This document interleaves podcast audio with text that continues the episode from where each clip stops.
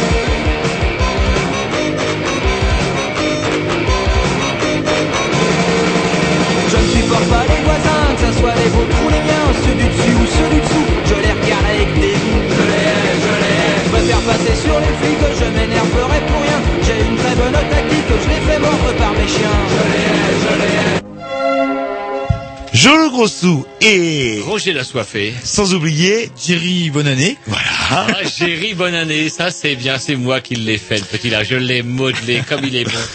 Ouais. et euh, bonne année bonne année c'est une bonne chose mais surtout vous verrez Jerry on en parlera dans, dans quelques années Oh, la santé la, santé, Santé que l'on souhaite bonne également à Tom Lachias, puisque il n'est pas avec nous ce soir, parce que bon, ah, ça lâche une bonne vieille gastro. il paraît même qu'il était euh, en arrêt de maladie alors Lui quand, aussi quand on l'a connu euh, il a arrêté de travailler vous pareil aussi Ah, euh, ah. Jerry Moi, j'ai- j'ai j'ai- j'ai fait un arrêt de maladie. voilà un mais- arrêt de maladie Lui aussi, les deux étaient en Ouais, arrêt. vous n'avez pas l'impression de profiter un petit peu de, de la Oui, mais sécurité regardez, sociale je suis là ce soir. Moi. Oui, c'est vrai, ouais, là, Bah, vous êtes là ce soir sur le compte de la Sécu parce que normalement Ah non, vous auriez dû aller au travail aujourd'hui et ce soir effectivement pour vous délasser euh, on vous a octroyé des heures de repos de, de, de nuitée même et vous avez le droit de venir à l'émission des Grignoux mais autrement ça serait peut-être bien d'aller au boulot de temps en temps. Bah ouais. Oui, non, sinon, là, le- votre Ouh, nom, mais ça va votre numéro de changer, sécu, ça va changer. etc. J'ai vu Sarko à la télé. Bon, moi, ça me rassure. Allez, les grignoux, euh, si on est mercredi, les grignoux, si on est dimanche. Je me fais encore niquer du premier de liste puisque ça, moi, Ah oui, vous n'avez rien de prêt Bah, J'ai rien de prêt, bah oui, parce que c'est un peu l'anarchie la plus totale. Mais c'est pas grave, la loi du plus fort sera toujours la meilleure. Donc c'est votre programmation. Voilà, alors, un petit truc qui va un peu dépoussiérer euh, rat jaune, rat blanc. Enfin, c'est le morceau que vous arrêtez pas de passer. euh, Serait-ce que votre boudet serait passé chez vous et que il vous aurait quand même demandé un petit peu plus de réactivité parce qu'il était passé l'autre jour. Bref, en tout cas, votre source, votre source de Voilà. CD euh, que vous ne citez pas d'ailleurs. Non, j'ai pas eu le temps, j'allais le faire, etc. Allez, on va s'écouter Rao Trio, c'est parti. Voilà.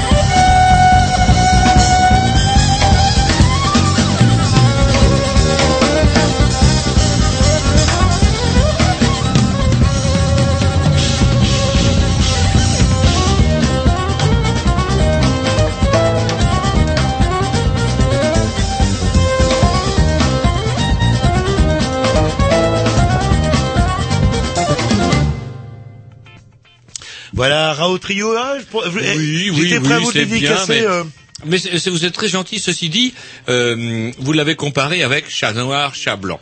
Dans chat noir, chat blanc, il y a quand même une espèce de oui, Oui, ah bah, on connaît, hein, je on connaît, on connaît, les- un côté festif euh, que l'on ne retrouve pas euh, très virtuose, un morceau très virtuose, certes, mais moins festif peut-être. C'est-à-dire que vous êtes en train de nous caler euh, chat noir, chat blanc euh, juste Non, après pour non, histoire de non, comparer. Non, non, non, non, parce que j'avais pas prévu, j'avais pas prévu que vous mettiez dans le gitan ce soir. Et donc du coup, mais avant tout, moi, par contre, foin d'agressivité, je tenais à vous souhaiter quand même une bonne année et une bonne santé. Et moi- que c'est ça qui compte. Et, c'est- et je vous dis la santé, Roger. Et c'est ce que je vous souhaite de même, pas forcément une bonne année, mais surtout la santé. Et donc- vous nous avez inquiétés quand même, c'est dans les. Enfoiré. Et c'est Qui c'est qui qui a fait le plus chauffer sa carte verte durant l'année écoulée? Tiens, parmi nous trois, par exemple. oui, bon, bah, On ne parlera pas de Tom Lachias qui commence avec un handicap dur déjà par trois jours euh, pour une vague gastro. bah, on aura sûrement le, le compte rendu en fin d'année là, Bah, avec, déjà- avec des intérêts moins. Oui, avec Et par exemple, est-ce que depuis le 1er janvier, vous vous êtes arrêté de travailler? Euh, bah déjà, il faut que je reprenne le travail. Vous euh, savez, vous avez repris. Oui, oui, oui, c'est que vous vrai. êtes arrêté Bah, j'ai pas eu le temps encore là. Voilà, bah, Moi non plus. Et vous, euh, Jerry J'ai pris trois jours. L'année commence à peine. Nous sommes le, allez, on va dire le, allez, soyons fous, on est le 9, le 9 euh, janvier. Vous avez déjà pris trois jours d'arrêt. Ouais. Bien. Il y a déjà le week-end. L'année dernière, j'ai pris qu'un an, un jour. non, j'allais dire non, un Donc jour. vous avez pris votre quota de jours de congé. Ah oui, là, pour trois ans. Pour trois ans, oui. Bah, un jour par an, c'est pas mal. Bon, bref, vous écoutez les Grignoux, faut-il le rappeler Et où c'est qu'on peut nous réécouter Parce qu'apparemment, ouh, depuis le, c'est pratiquement instantané. L'émission du mercredi, le jeudi, elle est sur euh, le fameux blog. Le 26 décembre, vous aviez l'émission de Noël. Et moi, je suis un crétin. Je dis, mais comment on fait pour aller sur les Grignoux Qu'est-ce que je fais, moi? Alors vous tapez Grignou, sans S, sans X, dans Google, dans Yahoo, et vous N'importe tombez où. Et n'importe où. Eh, Et ça fait quand même, ça fait quand même quelques années que je le dis, moi, que on y- alors vous, vous, vous avez obligé à passer par Blogspot après du, du, euh, Je me rappelle, il y a 6-7 mois, quand vous tapiez... Euh, c'est vrai, je tapais par curiosité les Grignoux. Et on tombait sur Sylvie le Grignou. non, il y a que vous qui vous tombiez sur Sylvie le Grignou. oui. Moi, j'ai toujours Et eu des ce que Grignou en et, tapant les et Grignou. ce serait assez rigolo. Je sais pas si c'est une sociologue, je sais pas trop ce qu'elle fait. Pourquoi pas de l'appeler dans une prochaine émission en disant ah, ça, alors les Grignoux, Sylvie le Grignou, c'est les Grignoux, c'est un peu rigolo Oui, éventuellement. ça va sûrement la faire mourir de rire. Et là on l'a détrôné là. Maintenant Ah oui. hop euh, et si on tape sur image, on a des trucs aussi. euh. Ah, sûrement. Oh, c'est dingue ça, c'est dingue ça. Ah l'entrisme, on est en train d'en- euh, Ouais, vous êtes d'investir en, pleine, en, en période entriste. 2008, une année entriste, mais vous n'allez pas vraiment vers l'ouverture, si j'ai cru deviner. Présentation Bref, de l'émission, un petit ouais, disque. euh, bah, présentation de l'émission, une émission bourrée, une émission bourrée Ouais, comme d'hab. vous m'avez oui voilà. Ben voilà, puisque bah, pendant que certains, euh, certains fêtaient les les fêtes de Noël et du réveillon de bonne année, ce soit sous les tropiques, soit au bord de la mer, dans des dans de cossues demeures, euh, comment dirais-je, d'autres étaient restés au charbon. euh, le pauvre Roger, on m'avait dit tiens, là les clés de la boutique, tu tiens, tu tiens ça au chaud pendant 15 jours et on reviendra, on verra ce que t'as fait. Donc du coup, bref, euh, j'ai euh, bah, J'ai mis vos bottes, euh, euh, votre sac pas à dos. j'ai capturé. Est-ce que vous vous rappelez un peu de d'un Lolo la bourlingue Ça vous rappelle oui, quelque qui chose revient de manière euh, régulière. euh, qui ça- revenait, c'est-à-dire quand il voyageait, puisque bah maintenant il est un peu installé en Suisse. Et il y a des ours en Suisse. Bah, il voit pas vraiment d'ours, il est, Il est riche. Il est riche. faut se- il, il est, il est en Suisse et donc euh, il a fait la connaissance d'une charmante jeune fille, parfois qui s'appelle Marion, et qui a travaillé pour le HR, HR pour Haut Commissariat aux réfugiés. Euh, organisme mondialement célèbre déjà pour ses tentes bleues, ces toiles de plastique bleu qui servent un petit peu à tout dans les pays euh, où le HR intervient et euh, qui a une mission euh, comment en, euh, en faveur des problèmes des réfugiés. C'est le Haut Commissariat aux réfugiés. Et donc du coup, elle, elle a travaillé euh, comment pour ce fameux HR pendant euh, quelques années. Et puis je me suis dit que tiens, ça pourrait peut-être bien de savoir euh, à quoi ça sert. Puis il y a un petit lien aussi avec cette histoire de l'arche de Zoé. Vous vous rappelez, euh, ça fout un petit peu le désordre. Qui fait quoi? Qu'est-ce qu'une ONG, etc. Puis elle en profite un petit peu pour nous Pour expliquer tout ça. simplifier un petit peu tout ça. Et vous l'avez interviewé, euh, vous, où- oh là là, peur. Vous l'avez interviewé. Oui, oui, et je l'ai donc interviewé. C'est le début de et ça, euh, pour vous rassurer, elle a été bien plus bavarde que moi. Elle m'a un petit peu euh, cloué le bec. Et du coup, eh ben, elle, elle parle, elle parle pas mal de temps. Une, une interview qui dure ouh, une petite heure quand même pour vous dire. Mais en tout cas, bah, c'est, on apprend pas mal de choses. Et surtout aussi le fait que bah, euh, bah est-ce que tout cela est, bah vous verrez en tout cas c'est pas mal du tout. Allez, un petit disque pour euh, votre programmation, je suppose. Yes, euh, Alors, un truc- Eagle of Death Metal, yes. Ah ouais, ah ouais, Et là, je vais dire, ça Ramon, c'est de l'authentique redneck à Merlot. Vous allez voir, c'est très bien. Bon, bah, on écoute, on écoute. Faut mettre la patate. When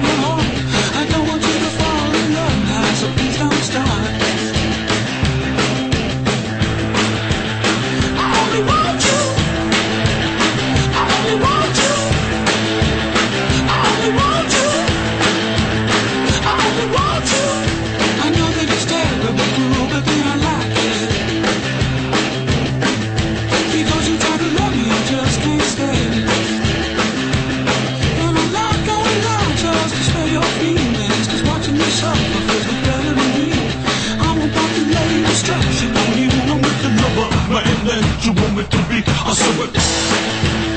I only want you.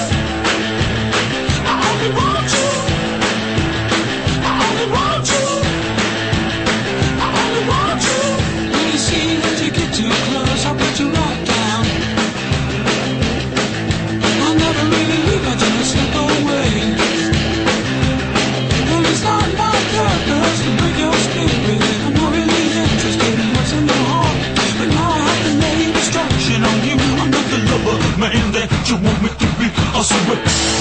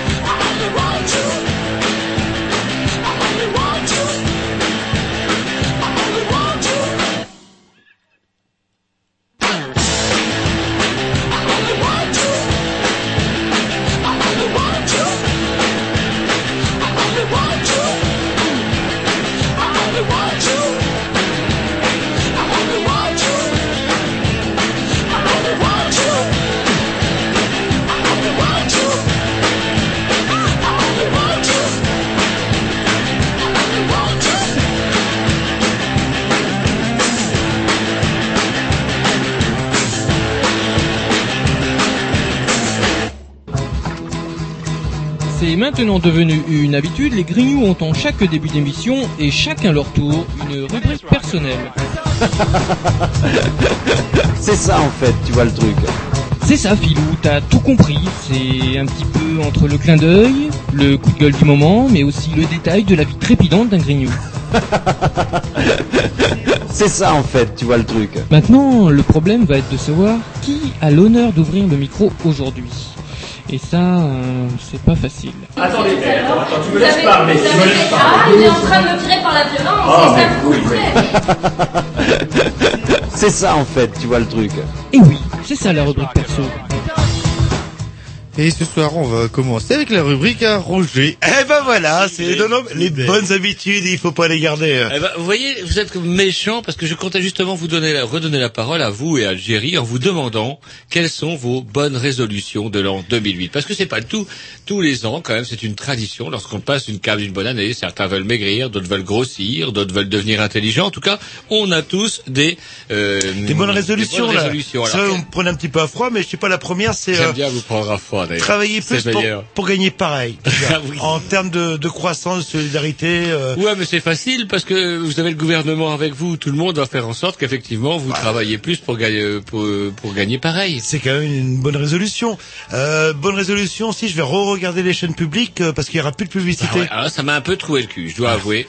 Trouer le cul. Ça, Voilà, beau. justement, vous savez où est l'arnaque Parce que si, hein, il y a quand même une grosse arnaque euh, là-dessous. Et j'ai entendu, euh, je sais plus, une analyse politique qui parlait de ça. Oui, euh, tout le monde est là, plus de pub sur la chaîne publique, tout le monde applaudit. Bah oui. Euh, quel confort, etc., etc. Le problème, c'est que la pub qui était mise sur le service public ou sur les chaînes du service public, elles vont se rapporter ailleurs. Vous dites ça parce que l'action de TF1 a pris 13% en 24 heures. Et vous voilà. êtes vraiment Et mauvaise langue. Et qui c'est qui va récupérer la mise en fait de ce ah, il y a- Oh il non, parle non, ah, je veux pas entendre ça en ce début d'année. il parle, il parle, écoutez, pendant 15 jours, on n'en a pas parlé, parce qu'on a des Vous êtes familles, pas- ça s'engueulait.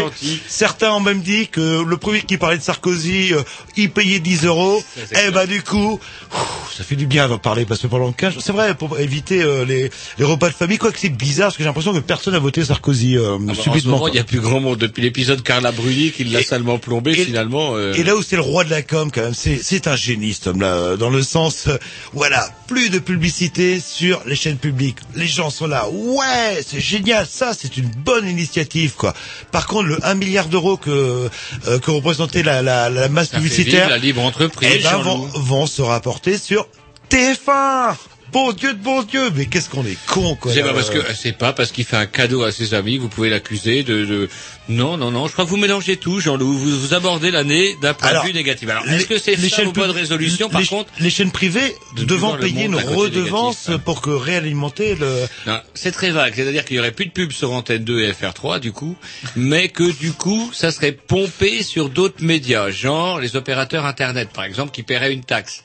Alors euh, de quelle manière Faut savoir que Bouygues, Oui. est-ce qu'il est opérateur internet Oui, bien sûr, oui, oui. là, bah, Donc on lui pomperait un peu de blé, un peu comme on fait fonctionner Canal D'ailleurs. Vous savez qu'on fonctionne avec le CSA sur une taxe sur la publicité. Une association comme Canal B, comme toutes les radios libres qui sont dans l'esprit de la loi de 81, vivent là-dessus d'ailleurs. Exactement. Euh, voilà.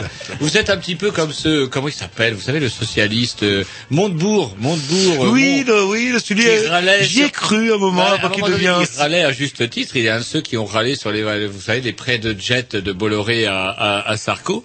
Et dans le canard, il les rate un petit peu cette semaine en disant que oh lui, il a fait que skier avec un espèce de grand ponte du business euh, qui est euh, largement hors du besoin et qui s'est tapé la cloche au Champerlot dans un des dans un, un des rades euh, les plus branchés, les plus up ou les plus up, euh, comme ils disent, de, de Courchevel. Et est-ce que vous avez suivi euh, son intervention de, de hier, si on est euh, mercredi en De direct qui de, de Sarko? Bah oui, vous l'avez suivi au moins. jamais Sarko, le docteur me l'a interdit. Mais il est, il est quand même, il a un franc parler qui peut, qui peut bien en français du style le pouvoir d'achat. Vous l'avez dans le cul. Lulu. Il y a plus de pognon dans les, il y a plus de pognon dans les il a caisses. pas dit Lulu, il a juste dit qu'il n'y avait plus de sous. Oui, c'est vrai, mais bon, on traduit avec un langage un petit peu familier. Et pourquoi euh, le pouvoir d'achat, vous allez dans le lululu C'est parce que les caisses sont vides. Et pourquoi les caisses sont vides? Eh ben, c'est parce que les riches ne payent plus ou moins d'impôts, on va dire que là. le- Bah oui, on va pas. euh, Bah ouais, mais eh, Au moins c'est clair. on aurait dû me mettre la rubrique « On vous l'avait bien dit ». C'est vrai que Ah oui. c'est euh, parce que là. Et alors vous, vos, chers parce que là, vos bonnes résolutions, Jean-Loup, à part de promettre de ne plus parler de Sarkozy, ce que vous avez déjà pas tenu. Bah, je vais. Oh mais non, mais ça fait du bien. Bon Dieu, ça Bon, fait du alors, bien là. quelle autre bonne et, résolution? Et bonne euh, résolution. Euh, oh, c'est pas ouais. Euh, non, bon, ça va le Géry. Euh, par contre, euh, vos chers RTT quand vous nous snobiez en disant ah demain je ne travaille pas, je suis Sarkozy, RTT. là, encore. Oui, oui, mais après ça fera du bien. On n'en parle plus. C'est comme faire exploser un sac euh, ou un bouton euh, qui est en train de percer. Bah, je Alors- serais payé plus. Bah non, vous avez. Si, si vous repassez aux Ah oui, non, 40 peut-être heures. que- ouais, je veux travailler plus pour gagner pareil. Bah voilà. Et sans congé. Et Bah c'est ouais, vrai que dans le cul, on, on a gardé. Vous auriez dû voter socialiste et Ségolène Royal parce que son discours c'était ça, travailler plus pour gagner pareil. Mais au moins, elle nous aurait mis un petit peu de vaseline. Et ce c'était honnête. un peu. Bah là, on, on était au courant.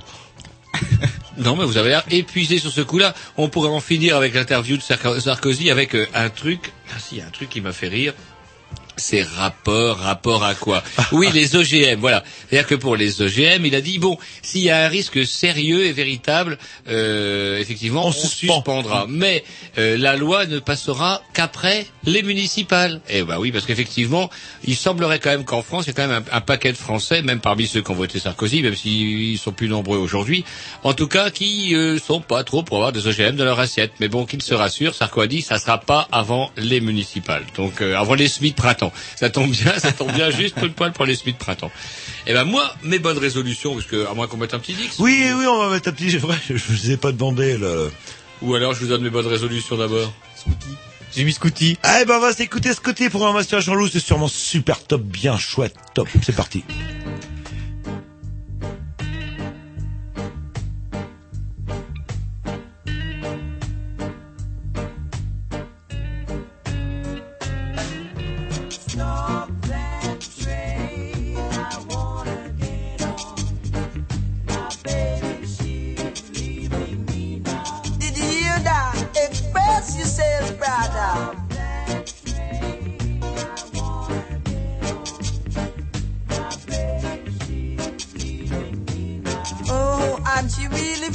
On the train towards another guy.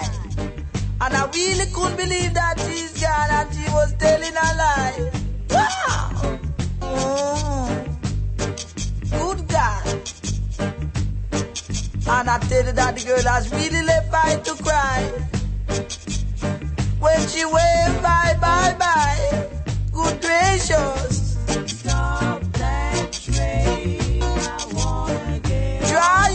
Brother. I just can't take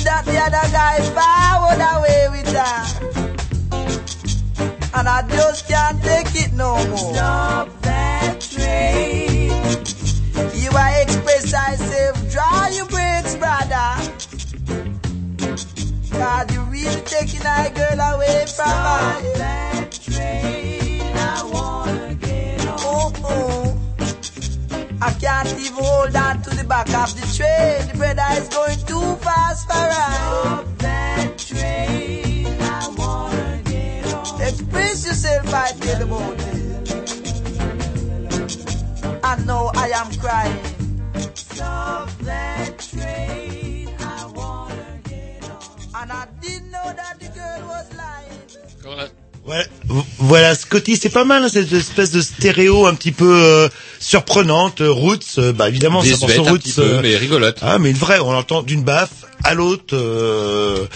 Roger, c'est quoi vous Eh ben, écoutez, moi, pour moi régime déjà, ça sera, euh, ça sera, ça sera déjà ce, ce que je vais, ce que je mettrai comme disque après, parce que j'ai complètement oublié de mettre ma programmation.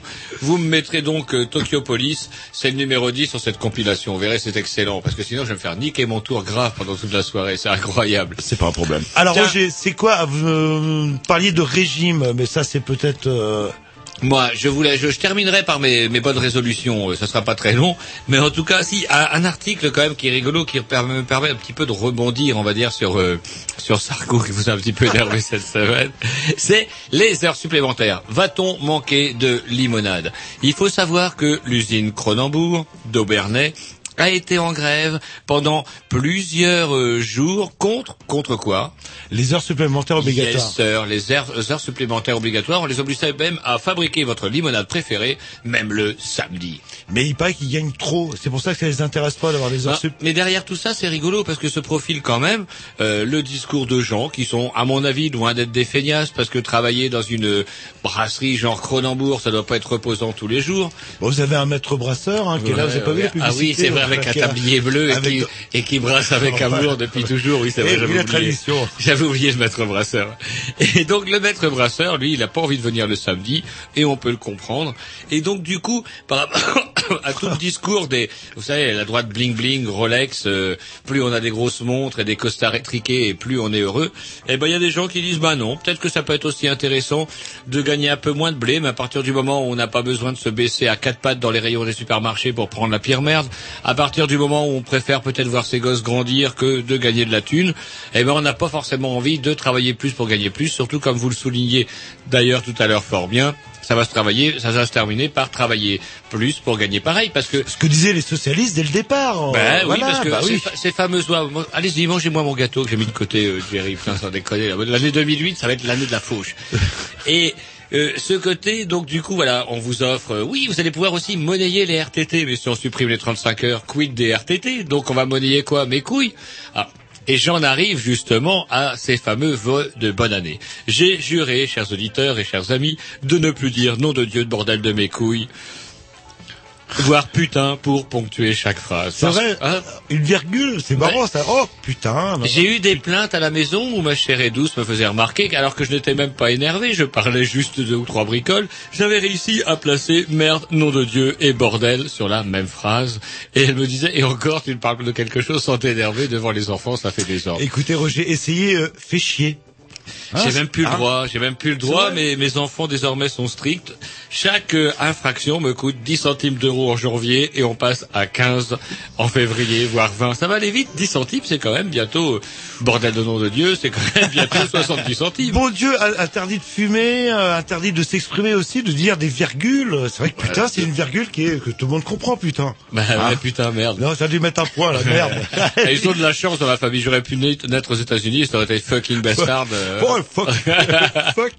Fuck. Allez, un petit disque et après, on est parti pour le, quand même, le gros thème de l'émission.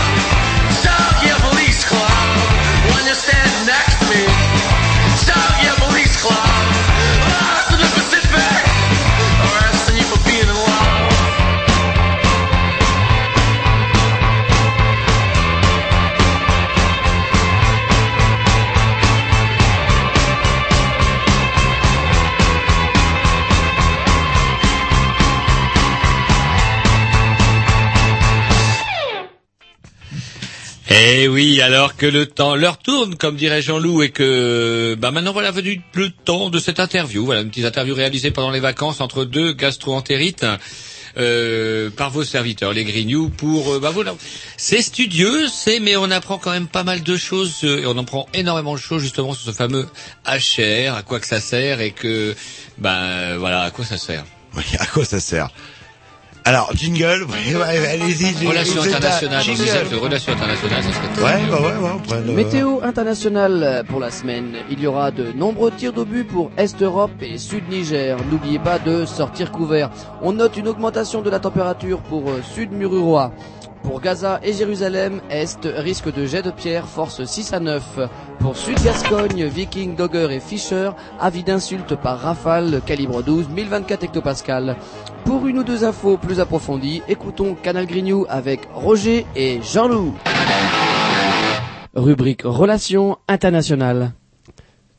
Eh ben voilà, eh ben voilà, pendant que certains se dorent au soleil de Perros-Guirec et que d'autres so- soignent, soignent de, comment, de foie gras ou se remplissent le bedon de chapon et autres volailles grasses, il y en a qui travaillent, il y en a qui restent à l'usine, il y en a qui restent dans la ville pour travailler. Je veux bien parler, bien sûr, de Roger, mais les auditeurs l'auront reconnu puisque c'est moi qui jouerai le rôle du cerveau. Ah ben non, c'est vous, Jean-Loup, qui jouerez le rôle du cerveau, étant entendu que celui qui joue le rôle du cerveau, c'est celui qui ne prend le rien. Voilà.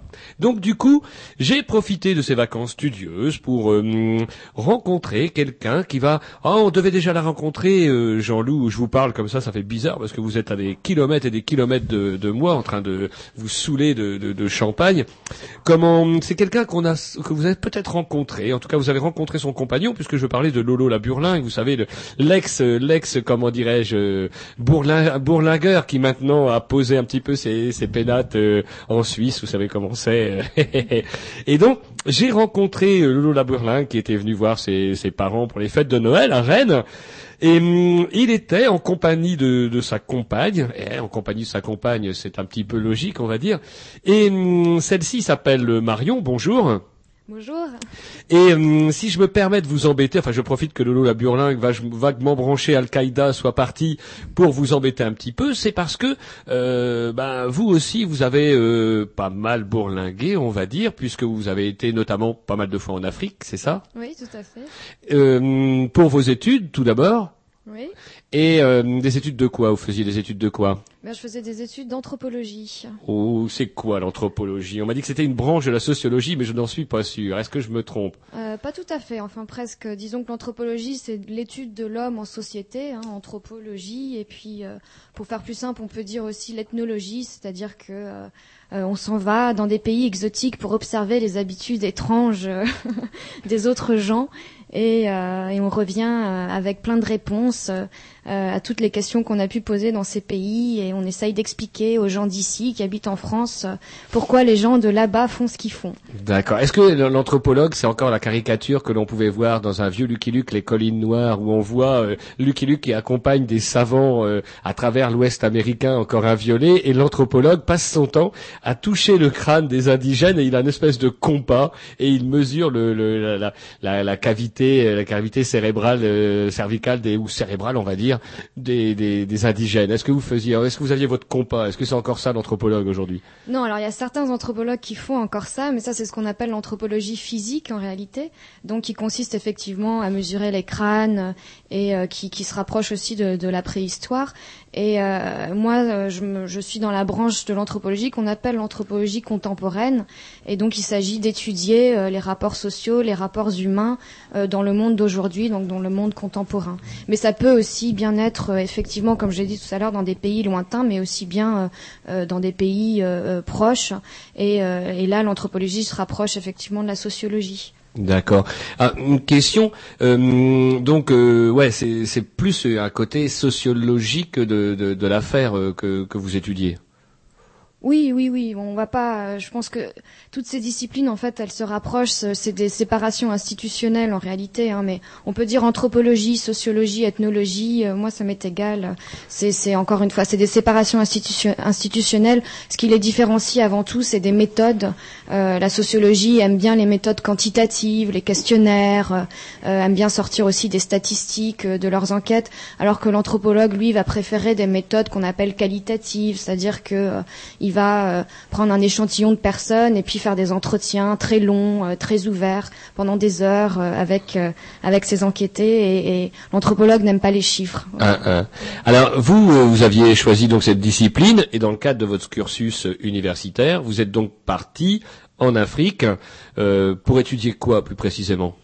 Alors, euh, ben moi, dans le cadre de, mon doctorat, j'ai mené des recherches euh, sur les réfugiés en Afrique, et puis mon terrain portait plus particulièrement sur les réfugiés mauritaniens qui se trouvent au Sénégal. Donc, ce sont des gens qui avaient été expulsés pays, la Mauritanie, en 1989, et qui se sont retrouvés, ils ont fui vers le Sénégal, et euh, une fois arrivés au Sénégal, ils ont été reconnus réfugiés par le gouvernement euh, sénégalais et euh, ils ont été regroupés dans des camps, donc dans des camps de réfugiés, où ils ont reçu une assistance humanitaire pendant des années du Haut Commissariat aux réfugiés. Et voilà, donc mes recherches consistaient à essayer de comprendre qu'est-ce que concrètement implique une intervention humanitaire en termes de changement social. Ce que j'entends par changement social, c'est que euh, quand vous êtes exilé, quand on vous regroupe dans des camps de réfugiés, euh, quand vous êtes en contact avec tout un tas d'organisations humanitaires, euh, eh bien tout cela va provoquer du changement à la fois du changement économique dans les rapports économiques, du changement politique, du changement identitaire aussi. Donc, comment le statut de réfugié, par exemple, est réapproprié par les populations. Donc, j'ai essayé d'étudier comme ça dans les différents domaines euh, économiques, politiques, euh, identitaires, euh, qu'est-ce qu'implique une intervention humanitaire en termes de changement social. Surtout que comme on, on voit déjà, bah, il suffit de voir comment les, réfugiés vivent même dans nos pays dits euh, civilisés et occidentaux et riches. On imagine que la situation d'un réfugié dans un pays qui lui-même peut être parfois qualifié de pays du, tiers-monde peut, laisser un petit peu songeur. Il doit avoir des conditions de vie plutôt difficiles, non? Oui, tout à fait. Oui, oui, il peut y avoir des conditions de vie euh, euh, très difficiles, mais, mais très difficiles de notre point de vue aussi, pas Mhm. forcément de leur point de vue. Hein, tout dépend du point de vue. euh, dans lequel on se place. voilà, ouais. ouais, Ah. ouais. C'est-à-dire qu'en clair, ils n'avaient pas TF1 tous les jours. Non. Ni de console Nintendo pour les enfants à Noël. Ouais, mais je crois ça. pour eux. Et donc du coup, euh, vous avez accompli, vous avez donc euh, euh, fait vos études là-bas, vous avez rédigé votre doctorat, ce qui vous a valu après bah, de, de chercher un emploi, et vous vous êtes fait recruter par le fameux HR, d'où euh, l'objet un petit peu de cette interview, euh, le HR dit Haut Commissariat aux réfugiés, qui s'occupe justement à travers le monde de toutes les personnes qui ont euh, le statut dit de réfugié, c'est-à-dire des gens qui ne peuvent plus rester dans leur pays, non pas pour des raisons économiques, mais politiques, c'est-à-dire qu'ils sont en danger de mort s'ils restent dans leur pays d'origine, c'est ça? Oui, tout à fait. Donc euh, un réfugié, c'est une personne euh, qui craint d'être persécutée euh, dans son pays d'origine et qui donc, du fait de cette crainte de, persécution, va fuir ou partir dans un autre pays dans lequel il peut avoir le droit de demander l'asile, donc l'asile politique, euh, en attendant que euh, une solution euh, soit trouvée à, à sa situation. Alors, euh, quelle était votre euh, votre fonction au sein du HR Alors, je me suis un peu documenté quand même à droite à gauche. Le HR, est-ce que vous pourriez déjà nous le présenter un petit peu ce fameux HR dont à la télé on ne connaît grosso modo que les fameux stands bleus là qui émaillent les journaux télévisés, la fameuse stands bleus, euh, on en reviendra, on reviendra là-dessus, qui servent toile bleue, qui servent un peu à tout d'ailleurs là-bas. Euh, le HR, c'est quoi? Ça vient d'où? Alors, le, HCR, euh, eh bien, tout d'abord, c'est une agence euh, onusienne, donc c'est euh, euh, une agence de l'ONU, ce qui signifie que c'est une, une organisation internationale. Et c'est une agence qui a été créée en 1950, donc par une résolution de l'Assemblée générale des Nations unies, et qui donc depuis euh, 1950 euh, œuvre à travers le monde pour essayer de garantir les droits des réfugiés. Euh, donc les droits des réfugiés qui sont euh, énumérés dans une convention qui s'appelle la Convention euh, relative au statut de réfugié, qui est une convention qui a été signée en 1951. Et donc le rôle essentiel du HCR est de garantir les droits qui sont énumérés dans cette convention. Ah, le drame du HCR euh, n'est-il pas justement qu'il est qu'aujourd'hui, donc la convention a été signée en 51, il a été créé en 50 pour régler le problème de toutes les populations déplacées suite au second conflit mondial. Et dans les, les- sur le site, comme j'ai regardé un petit peu, et il y avait une phrase qui m'a un peu fait sourire, où dans laquelle on disait que le drame du HCR, finalement, c'était qu'aujourd'hui il existe encore, parce que dans l'objectif de ceux qui avaient signé cette fameuse convention de 51, il était prévu qu'on règle le cas de tous les réfugiés euh, politiques de- d'Europe et liés à la guerre et tous les événements euh, antécédents à 1951, et qu'après, hop, on mettait la clé sous la porte, tout le monde retrouvait un toit, une usine et des enfants, et puis euh, la messe était dite, sauf que depuis 1951, le nombre des réfugiés n'a pas cessé d'augmenter, et puis bah, de l'Europe, on est passé au Proche-Orient, en Asie, en Afrique et euh, en Amérique du Sud, et du coup, le HR est devenu une, une machine énorme. Oui, alors tout à fait. En fait, ce qu'il faut savoir, c'est que euh, en 51, cette fameuse convention était une convention limitée dans le temps et dans l'espace. Euh, donc, comme vous l'avez euh, fort justement mentionné, euh, elle s'appliquait au départ aux seuls pays européens, puisque c'est uniquement euh, 24 pays européens, je crois, qui l'avaient signée. Et elle s'occupait aussi, elle, cou- elle recouvrait du moins les seuls réfugiés euh, qui, qui se trouvaient sur le territoire européen avant 1951, donc qui, qui étaient en réalité euh, les gens qui fuyaient euh, le fascisme et le communisme. Donc, euh, ce qui veut aussi dire que c'était euh, dès le départ une convention très fortement politisée et orientée politiquement, puisqu'il s'agissait d'offrir l'asile aux gens qui fuyaient le communisme et le fascisme, mais surtout le communisme. Et euh, le HCR avait été mandaté au départ seulement pour trois ans, donc avait un mandat uniquement temporaire, pour s'occuper euh, de réinstaller ces réfugiés qui fuyaient le communisme euh, dans un pays où ils pouvaient être en sécurité. Et bien entendu, à l'époque, quel est le pays qui a ouvert euh, euh, les- les- ses portes grandement à ces réfugiés fuyant le communisme? C'était les États-Unis. Donc euh, le HCR, dès le départ, s'inscrivait euh, dans une problématique très politisée liée en fait au début de la guerre froide. Et, euh, et, et, Et c'est vrai que les pays de l'Est, aucun pays de l'Est, à part la Yougoslavie, n'avait signé la convention du fait. HR. Ouais. Et, et l'Union, euh, l'URSS, enfin l'ex-URSS, a toujours refusé de signer euh, euh, la convention jusqu'à la chute du mur, jusque dans les années 90. Hein. Donc, euh, euh, donc effectivement, euh, pourquoi je dis ça? Parce que euh, on présente bien souvent euh, le HCR comme euh, une agence humanitaire. Euh, dans le mandat du HCR, on lit que c'est une agence euh, neutre, euh, euh, impartiale, euh, mais en réalité, bien, bien entendu, euh, au-delà des mots, il faut pas se leurrer, c'est une organisation qui, euh, par définition, est politique et surpolitisée, puisque euh, euh, euh, déjà, comme je l'ai dit, depuis sa création même, elle s'inscrivait donc dans, dans, dans un, un enjeu politique lié à la guerre froide, mais aussi de, de par sa structure même.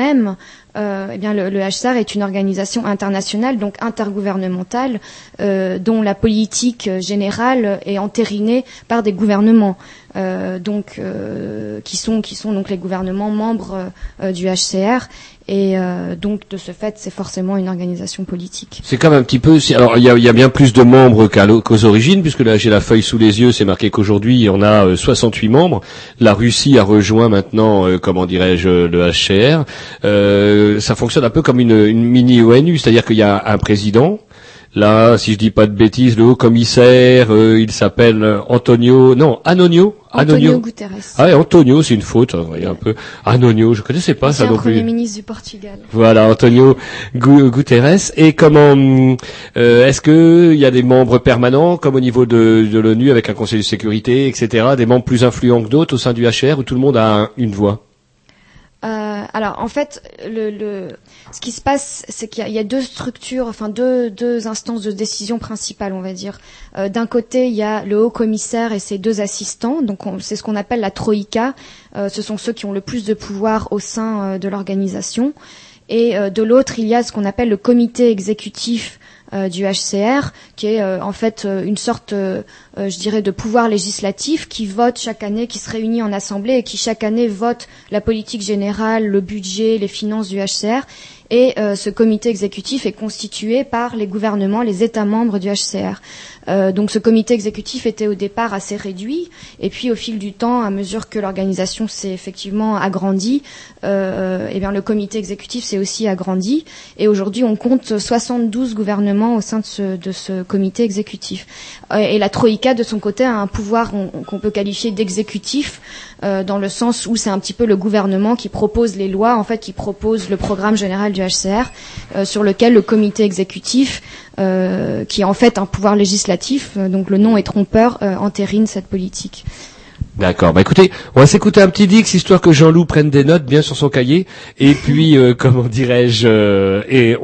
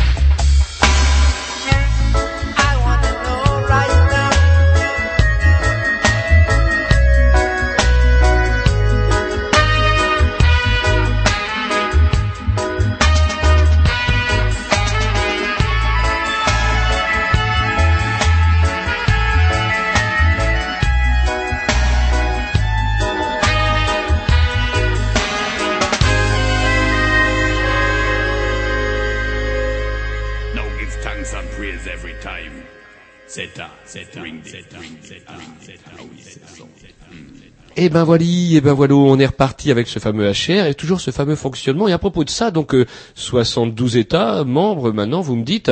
Et comment dirais-je, euh, est-ce que de temps en temps, il n'y a pas des États bah, qui couvrent tel ou tel, bah, par, par exemple la France avec la Birmanie, par exemple. Imaginons un pur hasard, par exemple, que la France, par le biais de, sa, société protectrice de productrice pardon de pétrole euh, installée en Birmanie, verse indûment de l'argent à la junte birmane. Je dis ça, c'est supposition totalement folle, naturellement. Du coup, la France, imaginons que ça parte en autre boudin en Birmanie, etc. Le HR a envie d'intervenir. Est-ce que nous, par exemple, on pourrait pas être tenté de dire, oh, il y a rien à voir, circuler, il y a rien à voir. Finalement, c'est très bien la Birmanie. Est-ce que c'est arrivé des choses comme ça?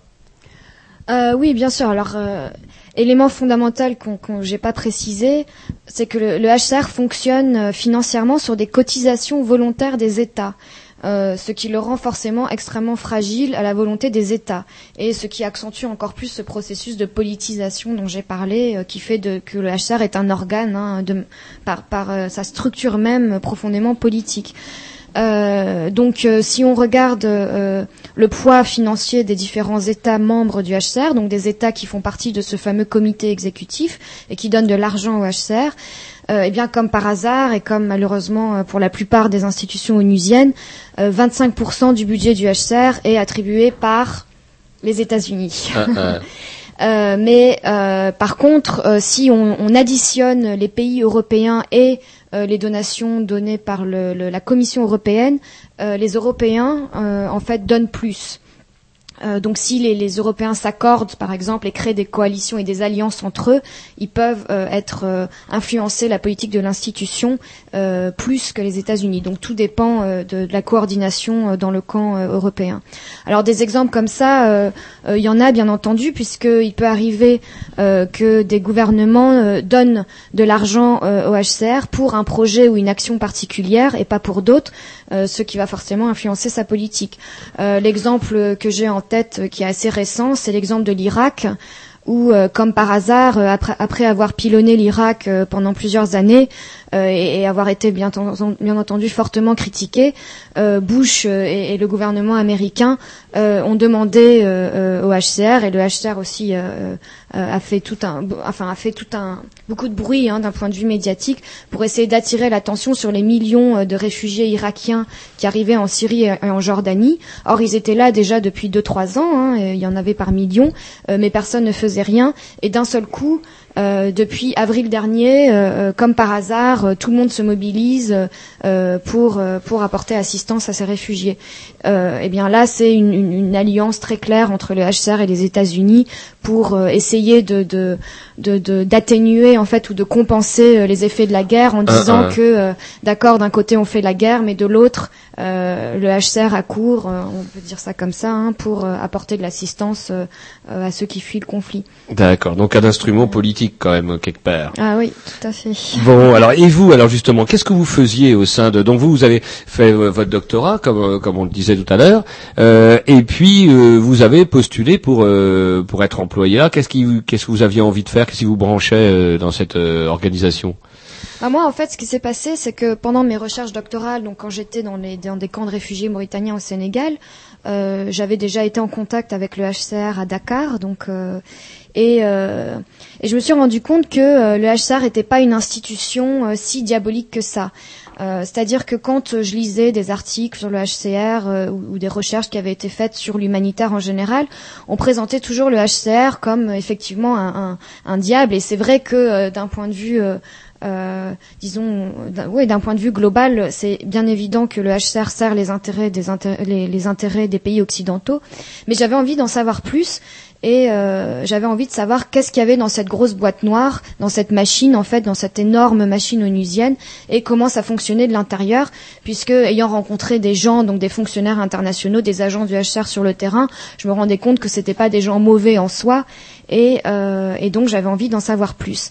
Euh, j'avais déjà fait un stage à l'époque à Dakar pendant trois mois au HCR et en faisant ce stage, je m'étais rendu compte justement que euh, si le HCR faisait ce qu'il fait, c'est aussi parce que euh, euh, il devait gérer au jour le jour tout un tas de contraintes diplomatiques, politiques, financières, administratives, qui rendaient euh, son action très très délicate et très compliquée.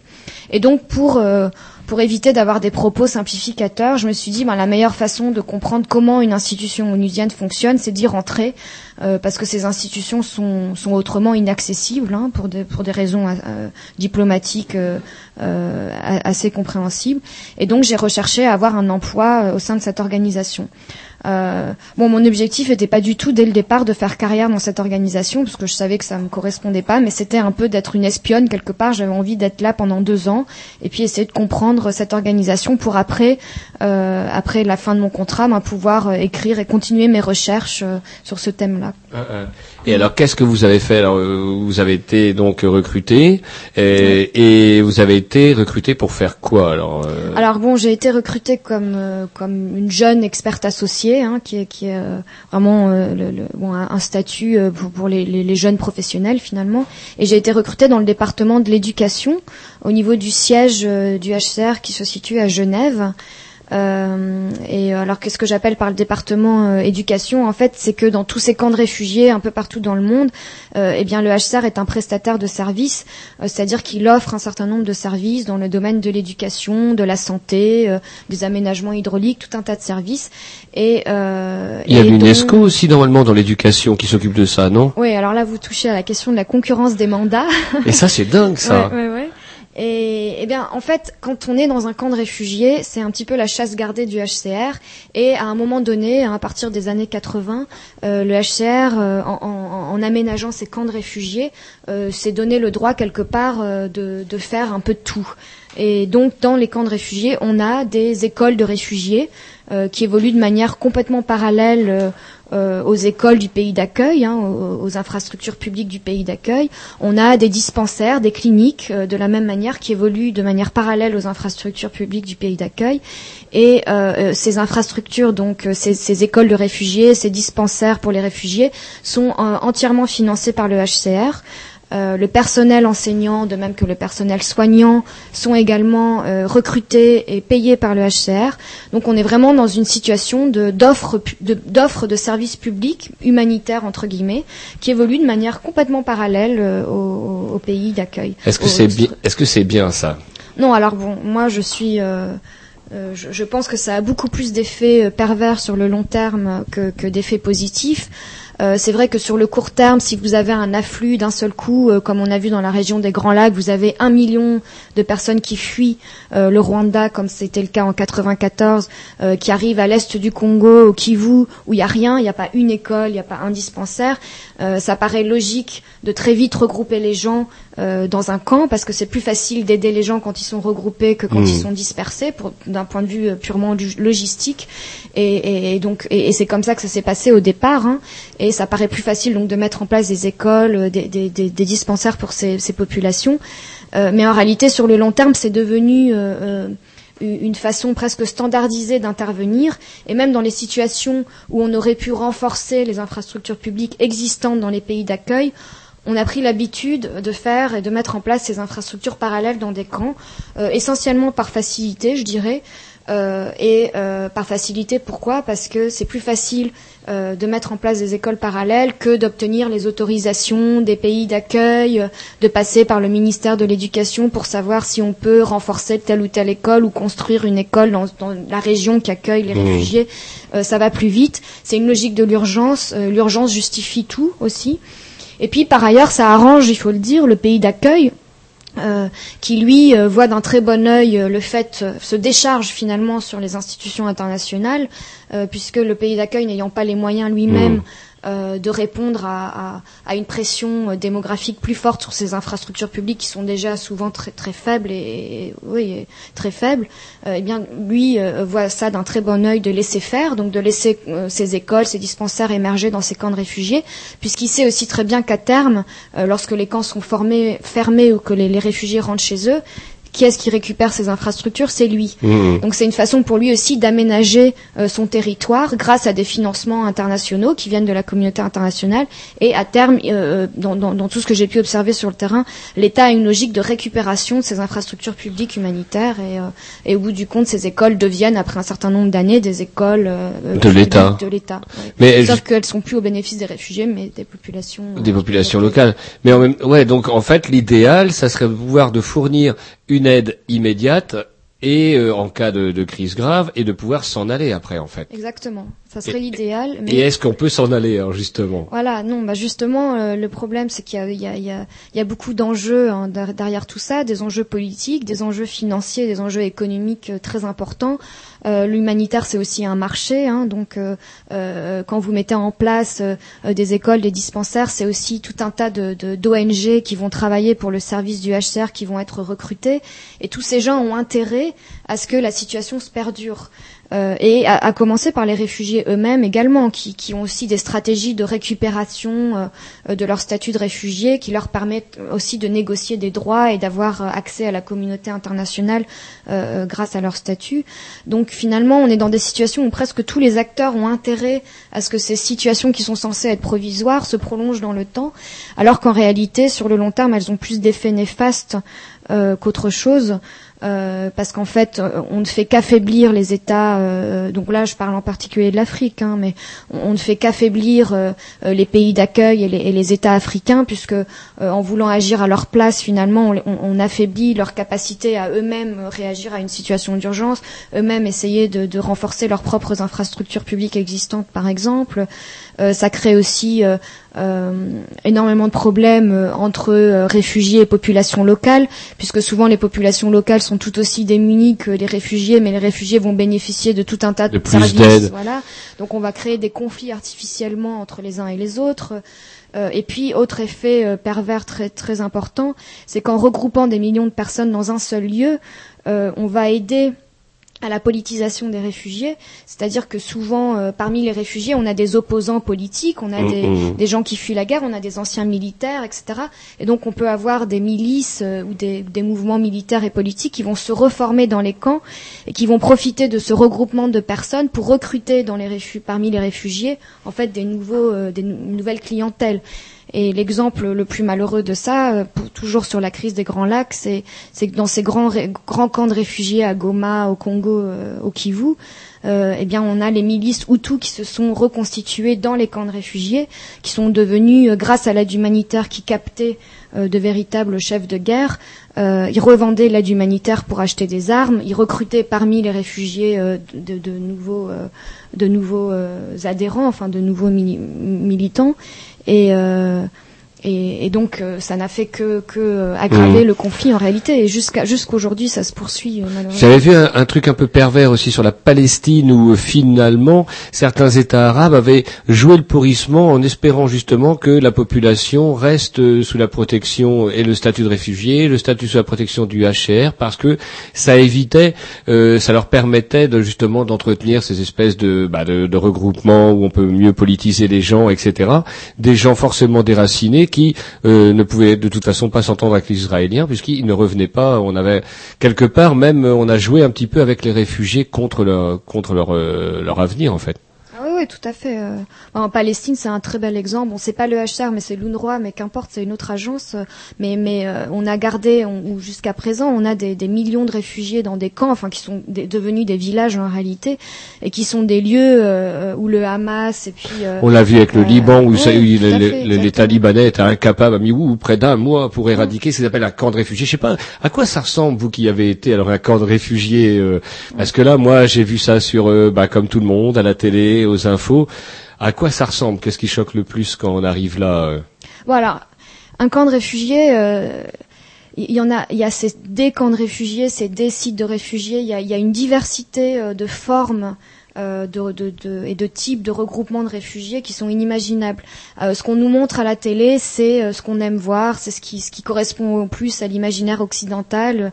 C'est l'entassement de personnes démunies sous des tentes bleues. Il pleut, il pleut. tentes, il pleut. Tout le monde est en botte. Voilà, on a l'enfant avec la mouche au coin de l'œil euh, et son gros ventre. Enfin bon, Euh, bon, la réalité, bien entendu, et heureusement, fort heureusement, c'est pas pas ça. Euh, ces fameuses images viennent principalement de l'Afrique des Grands Lacs, qui est effectivement euh, une situation dramatique qui dure depuis des décennies et des décennies, et où là, moi-même, hein, de, tous les pays que j'ai fait, c'est vraiment là où j'ai eu j'ai vu des images réellement dramatiques. Mais sinon, un camp de réfugiés, très rapidement, ça devient une véritable petite ville. C'est-à-dire que très vite, les gens vont remplacer leurs tentes par des petites maisons. Donc, ils vont construire, ils vont reconstruire euh, des maisons euh, avec de la paille, de l'argile, du banco. Donc, euh, ils vont donner aussi un sens à leur espace. Ils vont se réapproprier leur espace. Donc, des quartiers vont naître, en général, qui, qui prennent le nom des villages ou des lieux d'origine des réfugiés. Toute une organisation va naître aussi avec des représentants par quartier, des représentants du camp ou du site de réfugiés. Tout un tas tout un commerce va naître aussi dans un camp. Les gens sont pas du tout assistés à 100% comme on le pense, et heureusement d'ailleurs, euh, puisque très rapidement ils vont revendre une partie de l'assistance humanitaire pour redémarrer des activités économiques. Alors on appelle ça du commerce illégal, de la vente illicite de vivres, mais en réalité pour les gens c'est une façon euh, très intelligente, c'est une stratégie de survie, hein, une façon très intelligente de redémarrer, de reconstruire une vie. Euh, très rapidement, donc vous allez voir euh, des boutiques apparaître, des petits bars, un salon de Mmh. coiffure, tous les gens qui ont une compétence, ils vont, ils arrivent pas. Je veux dire, un réfugié, euh, demain vous pouvez devenir réfugié, n'importe qui peut devenir réfugié euh, un jour ou l'autre. Hein, c'est c'est pas c'est pas euh, c'est pas par le statut qu'on définit son identité. Donc euh, euh, chacun aussi euh, vient avec son propre passé, son bagage professionnel, son bagage de compétences et va réutiliser ses compétences dans un camp. Donc un camp en fait devient très rapidement un village avec tout un tas de, de grouillements d'activités politiques, économiques, sociales, religieuses aussi. voilà. Euh, Eh, c'est marrant. Et au niveau de l'ambiance, est-ce qu'on sent des, je sais pas, ça, ça, c'est quand vous vous y promenez, vous avez passé des, des mois là-bas, je veux dire, quand on s'y promène, c'est, c'est comment l'ambiance? C'est euh, vous arrivez, petite blanche, comment, dans avec des gens déplacés par la force quand même, etc. C'est comment? Alors, tout dépend de la période à laquelle vous arrivez. Si vous arrivez en situation d'urgence où les gens viennent d'arriver, euh, là, c'est souvent des situations dramatiques. euh, et euh, si vous arrivez dans un camp qui est là depuis 10, 15 ans, ça n'a plus Mhm. rien à voir. Donc déjà, il faut distinguer les différentes phases. hein. Euh, donc euh, moi j'ai été dans des camps qui étaient généralement déjà constitués depuis plusieurs années, 2, 3, 4 ans, ça dépendait.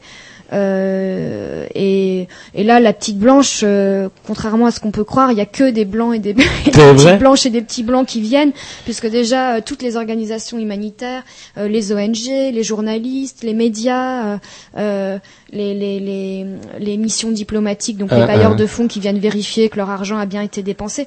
En fait, c'est presque un balai euh, de visites euh, hebdomadaires, voire quotidiennes, euh, qui viennent donc dans, dans, dans, dans ces camps de réfugiés.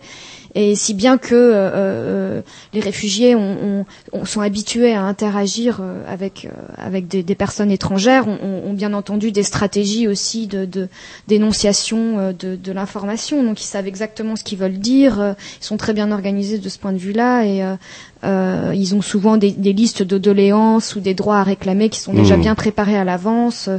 Euh, donc euh, donc c'est pas du tout euh, l'idée, euh, la vieille idée qu'on peut avoir du blanc qui débarque dans un village africain et qui est le seul Mhm. blanc. Et d'ailleurs même cette image-là n'existe plus en Afrique. hein. Euh, Aujourd'hui, la- l'Afrique, c'est pas du tout cette image euh, de, de village traditionnel isolé. euh, les gens vont, viennent, tous les réfugiés et puis tous les Africains ont des téléphones portables, ils voyagent. euh, donc, Donc Zambla, c'est fichu. Ouais, désolé. Écoutez, on s'écoute un petit Dix et puis euh, on reprend euh, cette interview.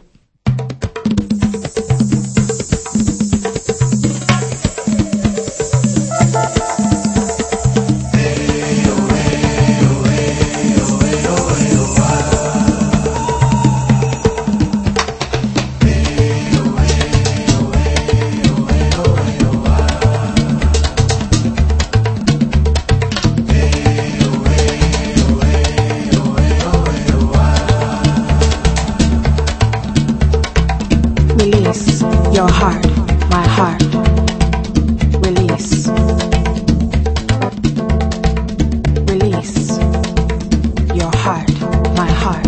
Release.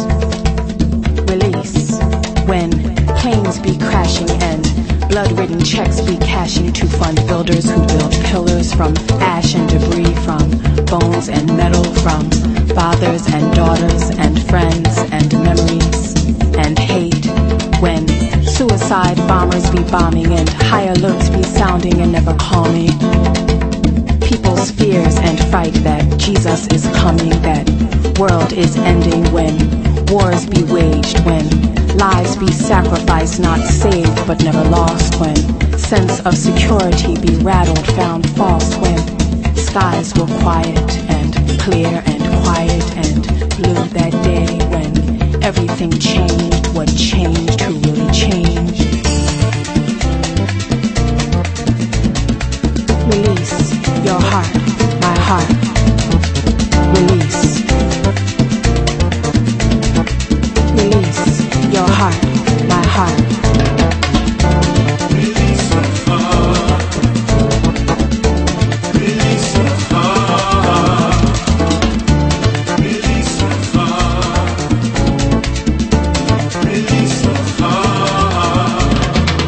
So here I stand at the crossroads of my life. I choose plata or plomo?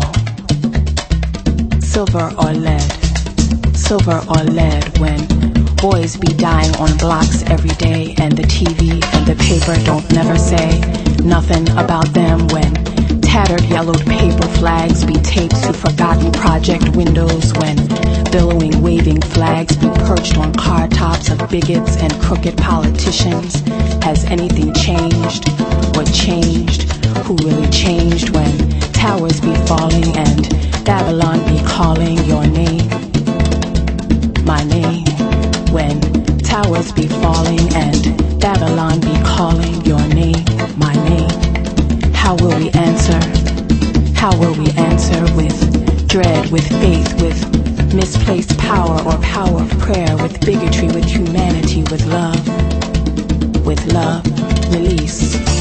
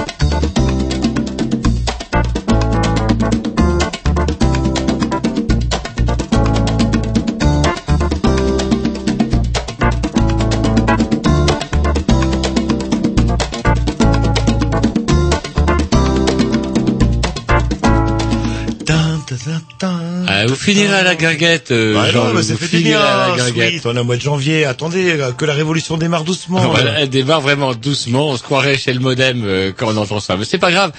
Donc du coup, eh ben voilà, on est toujours avec Marion euh, qui a travaillé donc pour le HCR. Euh, ben, je pense que comment dire, bon, vous avez pas trop écouté, vous êtes là, vous furetez à droite à gauche. Jean-Loup, je vous sens stressé. Non, non, pas du tout. Non, non. Le... Vous avez retenu, pris des notes sur le HR. Je vous dis Bien à plusieurs reprises de prendre sûr, votre cahier.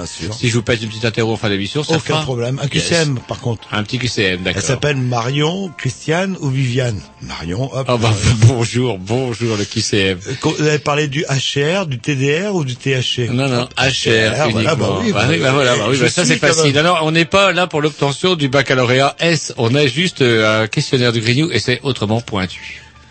Allez, c'est parti. Rubrique Relations internationales. Voilà, après ce long dix de la programmation à Roger, il devait sûrement être bien. Euh, on revient donc avec Marion euh, et on parlait, on a, on a parlé beaucoup du HCR, etc., des effets euh, pervers, un petit peu de, de l'aide, mais euh, je trouve qu'on n'a pas encore assez parlé ou je vous ai pas assez embêté autour de, de, de vous, ce que vous avez fait euh, concrètement. Enfin, qu'est-ce qui vous a le plus plu, en tout cas, dans votre activité au sein du HCR Bah, euh, moi co- concrètement donc j'étais au siège ce qui est relativement ennuyeux parce que Mhm. euh, bon c'est le poumon euh, de toute la- l'administration euh, du HCR donc euh, il y, a, il y a beaucoup de choses qui sont très très ennuyeuses au siège mais euh, ce que je faisais euh, qui me plaisait le plus c'était bien sûr les descentes sur le terrain et donc comme j'étais dans le secteur de l'éducation euh, mes missions consistaient tout simplement à évaluer euh, la qualité euh, des programmes du HCR en matière d'éducation. Donc concrètement, euh, ça signifiait que j'allais dans tel pays, au Rwanda, euh, au Burundi, euh, pour, citer quelques exemples, et j'allais dans les camps de réfugiés, j'allais visiter les écoles, ces fameuses écoles parallèles que le HCR met en place. Et bon, étant anthropologue, moi j'essayais de, de promouvoir des approches qualitatives, donc j'organisais des groupes de discussion et des entretiens avec les enseignants d'une part, et puis les élèves du primaire, du secondaire d'autre part, avec les, les, les, les, les déscolarisés ou les enfants non scolarisés également, pour savoir pourquoi ils n'étaient pas à l'école, et avec les parents d'élèves. Donc j'avais différents groupes. Et, euh, bien entendu, je faisais aussi, euh, je revoyais les programmes qui, qui étaient mis en place, qui sont mis en place par les ONG euh, qui exécutent, donc qui mettent en œuvre concrètement sur le terrain ces projets éducation, hein, parce que le, HCR ne fait rien en, ta- en tant que tel. Le HCR ne fait que déléguer à des ONG sur le terrain l'offre de services publics, donc là de services éducatifs. Et euh, donc j'avais aussi des, rendez-vous avec ces ONG ou avec les partenaires comme l'UNICEF ou l'UNESCO, qui sont les deux autres agences de l'ONU qui travaillent dans le secteur de l'éducation, euh, pour euh, voir aussi si la coordination entre les différents acteurs était euh, bien bien mise en place et, et fonctionnait bien. Et puis bien entendu aussi des, des, des entretiens et des rendez-vous avec le ministère euh, de l'Éducation Mmh. euh, que certains oublient souvent, mais moi je tenais toujours à aller les voir euh, pour savoir si euh, le staff du HCR euh, et, et- et les ONG exécutantes travaillaient bien avec les ministères ou les ignoraient complètement. Ce que vous critiquiez tout à l'heure, c'est-à-dire une espèce d'éducation ONG, on va dire, parce que là vous rappeliez un point important, il n'y a pas de gens du HCR qui bossent concrètement. En fait, ils délèguent, ils financent des, des ONG euh, pour euh, accomplir les actions qui se sont euh, qu'ils ont définies, c'est ça? Voilà, c'est ça. Bon, il y a, y a bien sûr les, les, les- le, le staff du HCR qui sont donc des fonctionnaires internationaux ou nationaux. Donc il y a le staff international et le staff national vont sur le terrain. Mais quand ils vont sur le terrain, c'est principalement pour euh, faire du ce qu'on appelle du monitoring, donc du euh, du contrôle, euh, s'assurer que toutes les activités sont bien mises en œuvre et, et aussi coordonner les activités, faire des réunions de coordination. Et il y a juste un type de staff qu'on appelle les, les, les officiers de protection qui eux euh, ont vraiment vont vraiment vérifier que euh, les réfugiés sont bien protégés, c'est-à-dire que euh, ils ne subissent aucune violence à leur encontre, que ce soit des violences sexuelles, de l'exploitation, tout type de violence. Donc eux sont finalement les agents le plus proches du terrain. Mais c'est vrai que la- on va dire que la majorité du staff du HCR euh, ont un, travail très administratif quelque part qui consiste à rédiger des rapports d'activité qu'il faut rendre à chaque euh, à, ch- à chaque niveau de la hiérarchie. Donc si c'est un bureau local, il doit euh, rédiger des rapports d'activité pour le bureau qui est placé à la capitale. Le bureau de la capitale rédige un rapport pour le siège. Le siège rédige un rapport pour les bailleurs de fonds. Mhm. Et donc tout le monde euh, est surmené par ces tâches administratives qui consistent à faire du reporting, donc du, du, du, de, de la rédaction de rapports d'activité en permanence, de la coordination, des visites diplomatiques aussi auprès euh, des autorités locales qui, qui autorisent l'action du HCR. Et, et tout ce travail-là prend énormément temps au détriment euh, finalement du vrai travail de terrain qui, lui, est donc effectué par des ONG. Euh, mais ça n'a pas toujours été le cas. Hein. Euh, Ça, c'est, cette expansion ou cette explosion des activités du HCR qui l'ont obligé à déléguer à des ONG. Ça s'est passé environ à la fin des années 80. Mhm. Euh, en même temps que euh, les premiers grands camps de réfugiés sont nés et que toutes ces activités annexes, éducation, santé, aménagement hydraulique dans Mhm. les camps, euh, euh, sont nées. Donc voilà.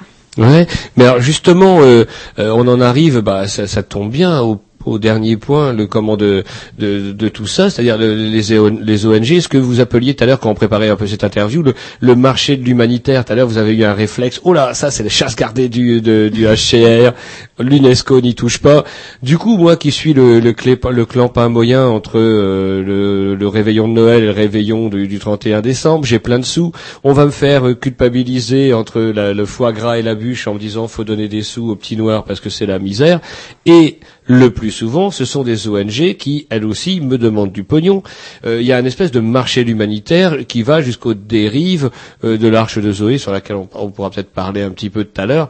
Est-ce que qu'en est-il exactement? Euh, Je suis un peu perdu, moi, c'est vrai. Alors, vous savez, vous venez de m'apprendre que le HCR, par exemple, c'est pas lui, il coordonne et il organise plus qu'il il, il agit sur le terrain. Mm. Il coordonne, il, il organise, il finance aussi, hein, euh, bien entendu. Euh, ce marché là de l'humanitaire. C'est vrai qu'on en est arrivé. Il y a un dossier d'ailleurs dans le courrier international de cette semaine, euh, donc euh, donc de la semaine de fin de la dernière semaine de décembre 2007, où ils disent que euh, il y a quand même une grande pagaille humanitaire, euh, semble-t-il. Est-ce que ouais, ouais. Bah, écoutez, le, le- ce qu'on peut dire, c'est que l'humanitaire, comme le développement, euh, comme l'environnement aujourd'hui, comme tout un tas de concepts euh, euh, à la mode finalement, eh bien c'est c'est un enjeu avant tout. C'est un enjeu qui est à la fois politique, économique et financier, et c'est un enjeu autour duquel tout un tas d'acteurs institutionnels se positionnent pour avoir accès à des ressources.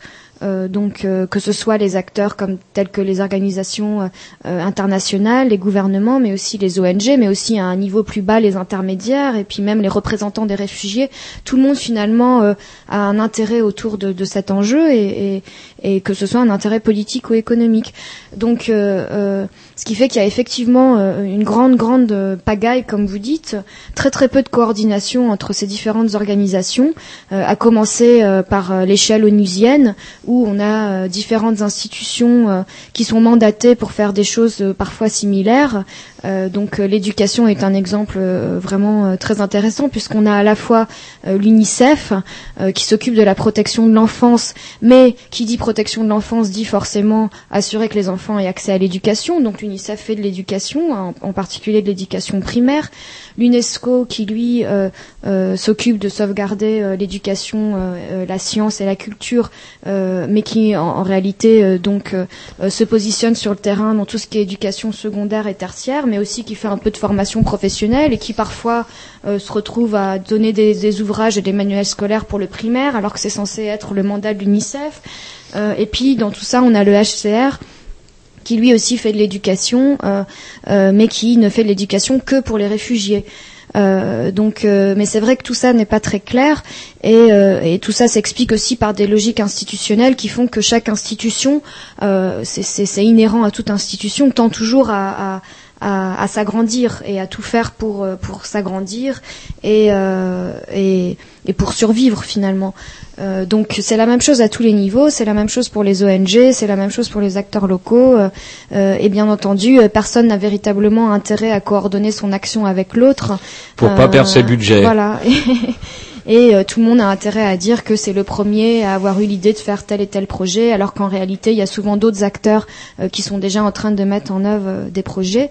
Mais tout ça a des réelles conséquences, et puis des conséquences assez graves, hein, puisque quand on n'a pas de coordination, ça veut dire que par exemple, on peut avoir une ONG qui décide par un autre bailleur de fonds de construire une école dans telle localité, qui va peut-être même pas coordonner ça avec les autorités du ministère de l'Éducation euh, et qui va construire euh, les écoles suivant une certaine norme, sur- suivant leurs propres standards, et puis une autre ONG qui va construire une autre école suivant d'autres standards, euh, le HCR qui intervient, qui construit sa propre école et qui paye euh, les enseignants réfugiés à des salaires plus élevés que les enseignants du pays d'accueil, euh, ce qui fait que forcément les enseignants du pays d'accueil, qui sont déjà en manque bien souvent, vont quitter les écoles des pays d'accueil pour aller travailler dans les écoles de réfugiés. Donc on fait un détournement en fait euh, de, Du de- savoir. voilà.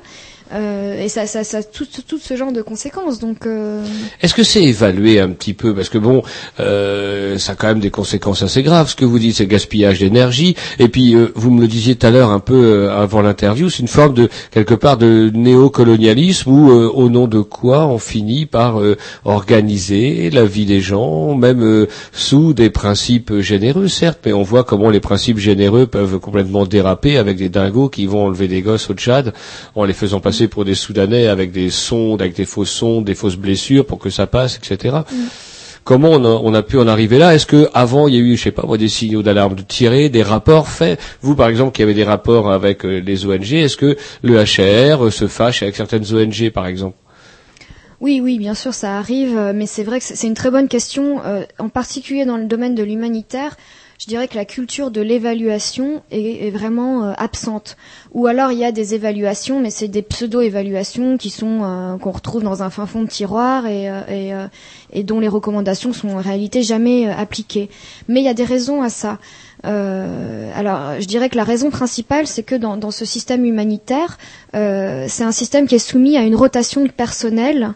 Donc, un, oui, une rotation de, de personnel très très intense, puisque c'est quand même un, un- un boulot qui est très très fatigant. Donc, les gens euh, ne restent pas sur le terrain. Ce sont pas les mêmes personnes qui travaillent d'une année sur l'autre ou euh, au au HCR en général dans des situations d'urgence euh, très difficiles. Les gens restent un an ou deux ans maximum et puis changent.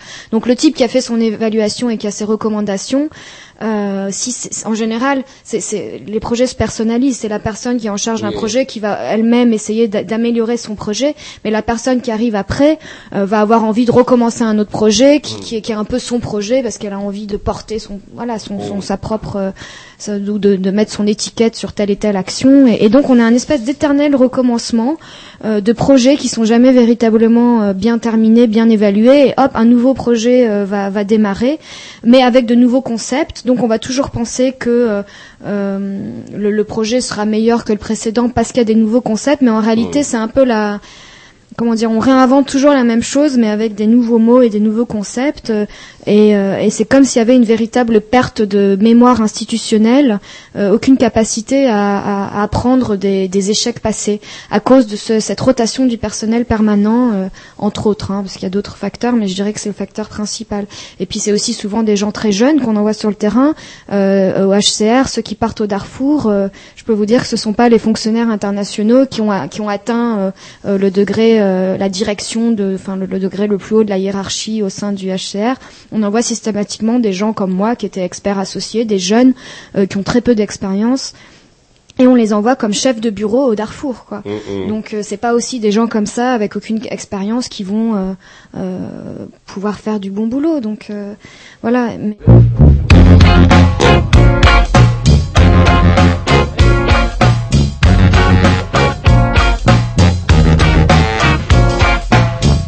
C-A-N-A-L-G s'est trompé, c'est Kirby. C'est Kirby. Mais non, c'est Canal G, l'émission des Grignoux.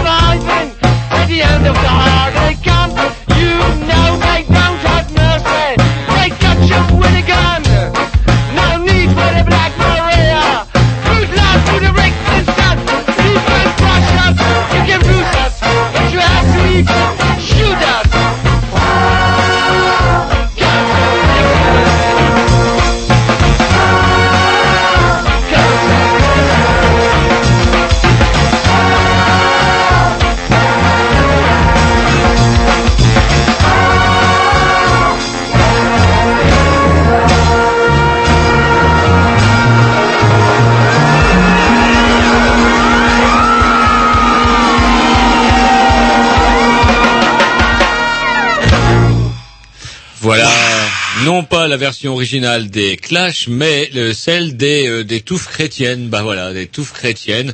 Un groupe de euh, punk, comment il s'intitule le même euh, Punk, euh, punk. euh, regardez, c'est sur la pochette. Je viens de découvrir ça Bah, dans les de Canal B.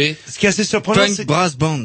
Crazy Ouais. Brass Punk Band, et voilà. ça correspond absolument pas à ce qu'on pourrait attendre musicalement. Vous attendiez à du wow, oi, oi, oi, version Non, mais il y avait, il y féminin. avait le mot punk, mais il y avait aussi le mot brass band qu'il justifie d'ailleurs fort heureusement dans cette interprétation de Gun of Brixton du meilleur effet. Voilà, on revient avec Marion pour la dernière partie de cette interview donc euh, où qu'on parle du HR et qu'on découvre que du coup, eh ben, euh, il y a tout plein d'effets pervers qui font que bah elle-même ça l'a euh, un petit peu aussi gavé au point où bah effectivement elle, elle est venue à se poser pas mal de questions. Voilà. Yeah. Rubrique Relations internationales. Oui, Le néocolonialisme. Ouais, est-ce qu'on peut parler Enfin, je pense que c'est un terme qui est tellement galvaudé, il veut plus dire grand-chose. Mais bah, vous, soulignez- vous l'aviez souligné déjà tout à l'heure, à savoir tous les effets pervers de l'aide qui se maintient, etc., avec euh, des problèmes de, de même de différences, des, des- des conséquences ubuesques où les réfugiés se retrouvent à être mieux lotis que les habitants du coin. C'est c'est devenu n'importe quoi. Donc, est-ce que euh, il y a des, enfin, avec le scandale qu'il y a eu donc euh, chez nous en- euh, après avec cette fameuse arche de Zoé là, est-ce qu'on peut hum, quelque part, est-ce qu'il y a eu des mesures ou des, gens qui commencent à râler? Il y a dans Courrier International ici de quelques spécialistes qui commencent à gueuler. Kouchner est mis euh, en avant justement avec sa, politique d'interventionnisme. Qu'est-ce que vous en pensez vous ça de, notre fameux ministre de- des Affaires étrangères euh? Bah, m- moi personnellement, je suis, je suis vraiment contre, complètement contre euh, le, le devoir d'ingérence. Euh, Je pense que c'est une absurdité euh, euh, et euh, comme on le disait d'ailleurs tout à l'heure euh, avant l'interview, euh, je pense que euh, le devoir d'ingérence ne marche que pour certains continents ou certains pays et pas pour d'autres, ce qui est quand même intéressant à observer, puisque quand il s'agit de violations de droits de l'homme massives en Chine ou en Russie ou ailleurs, aux États-Unis aussi et même chez nous, enfin personne ne se permet d'intervenir et d'outrepasser toutes les lois et d'outrepasser la souveraineté des États au nom d'un soi-disant devoir d'ingérence. Donc pour moi, effectivement, le devoir d'ingérence part, c'est euh, une continuité euh, euh, d'une forme de de- de- d'arrogance euh, des pays occidentaux euh, sur d'autres pays, en particulier les pays africains ou les pays qui sont considérés comme euh, comme des, des sous-pays finalement. Et euh, Parce ouais, parce que justement, euh, il y a des chiffres toujours dans ce fameux courrier international, euh, comment dirais-je, sur le, le, nombre d'intervenants d'extérieur. Quand je vous, vous parliez justement que ils ont l'habitude de, de voir des petits blancs et des petites blanches, comme vous disiez tout à l'heure, un article donc euh, d'un journaliste kényan qui dit que si l'on compte les casques bleus et tous les autres programmes des Nations Unies, FAO, UNICEF, OMS, PNUD, etc., le personnel des Nations Unies présent en Afrique doit représenter le double de la population de Sao Tomé et Principe, qui compte 193 000 habitants. Ah ouais, ouais, non, mais tout à fait. Hein, mais c'est, mais c'est même hallucinant. euh, euh, là, moi, j'avais été à Kinshasa où il y a, euh, y a une opération de maintien de la paix des Nations Unies, ce qu'on appelle la MONUC, enfin le, le, la MONUC, oui. Et mais c'est, c'est, c'est hallucinant. C'est-à-dire que l'ONU a carrément son propre aéroport. Ses propres, sa propre aviation, bien entendu, ses propres hélicoptères, ses propres hôpitaux pour son personnel, euh, enfin une logistique et une administration mise en place rien que pour le staff et le personnel de, de cette opération de maintien de la paix, la MONUC, qui est, qui est impressionnant. Et euh, ils ont leur propre, euh, parce que moi je me suis, en tant que membre du HCR, j'ai dû passer par cet aéroport où ils ont leur propre sécurité, dont les casques bleus qui vérifient vos passeports. C'est véritablement des systèmes parallèles qui sont mis en place.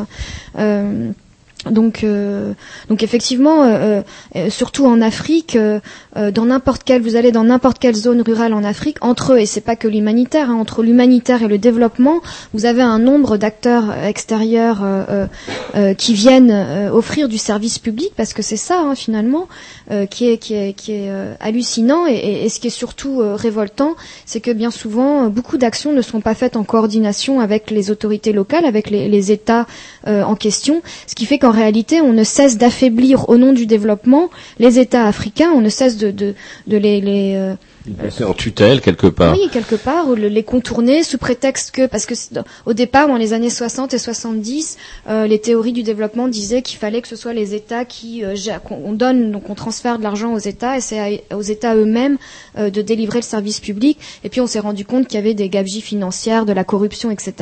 Et c'est à partir des années 80 qu'il y a eu un tournant où on a dit euh, que euh, finalement euh, il fallait faire, il fallait donner cet argent à la société civile.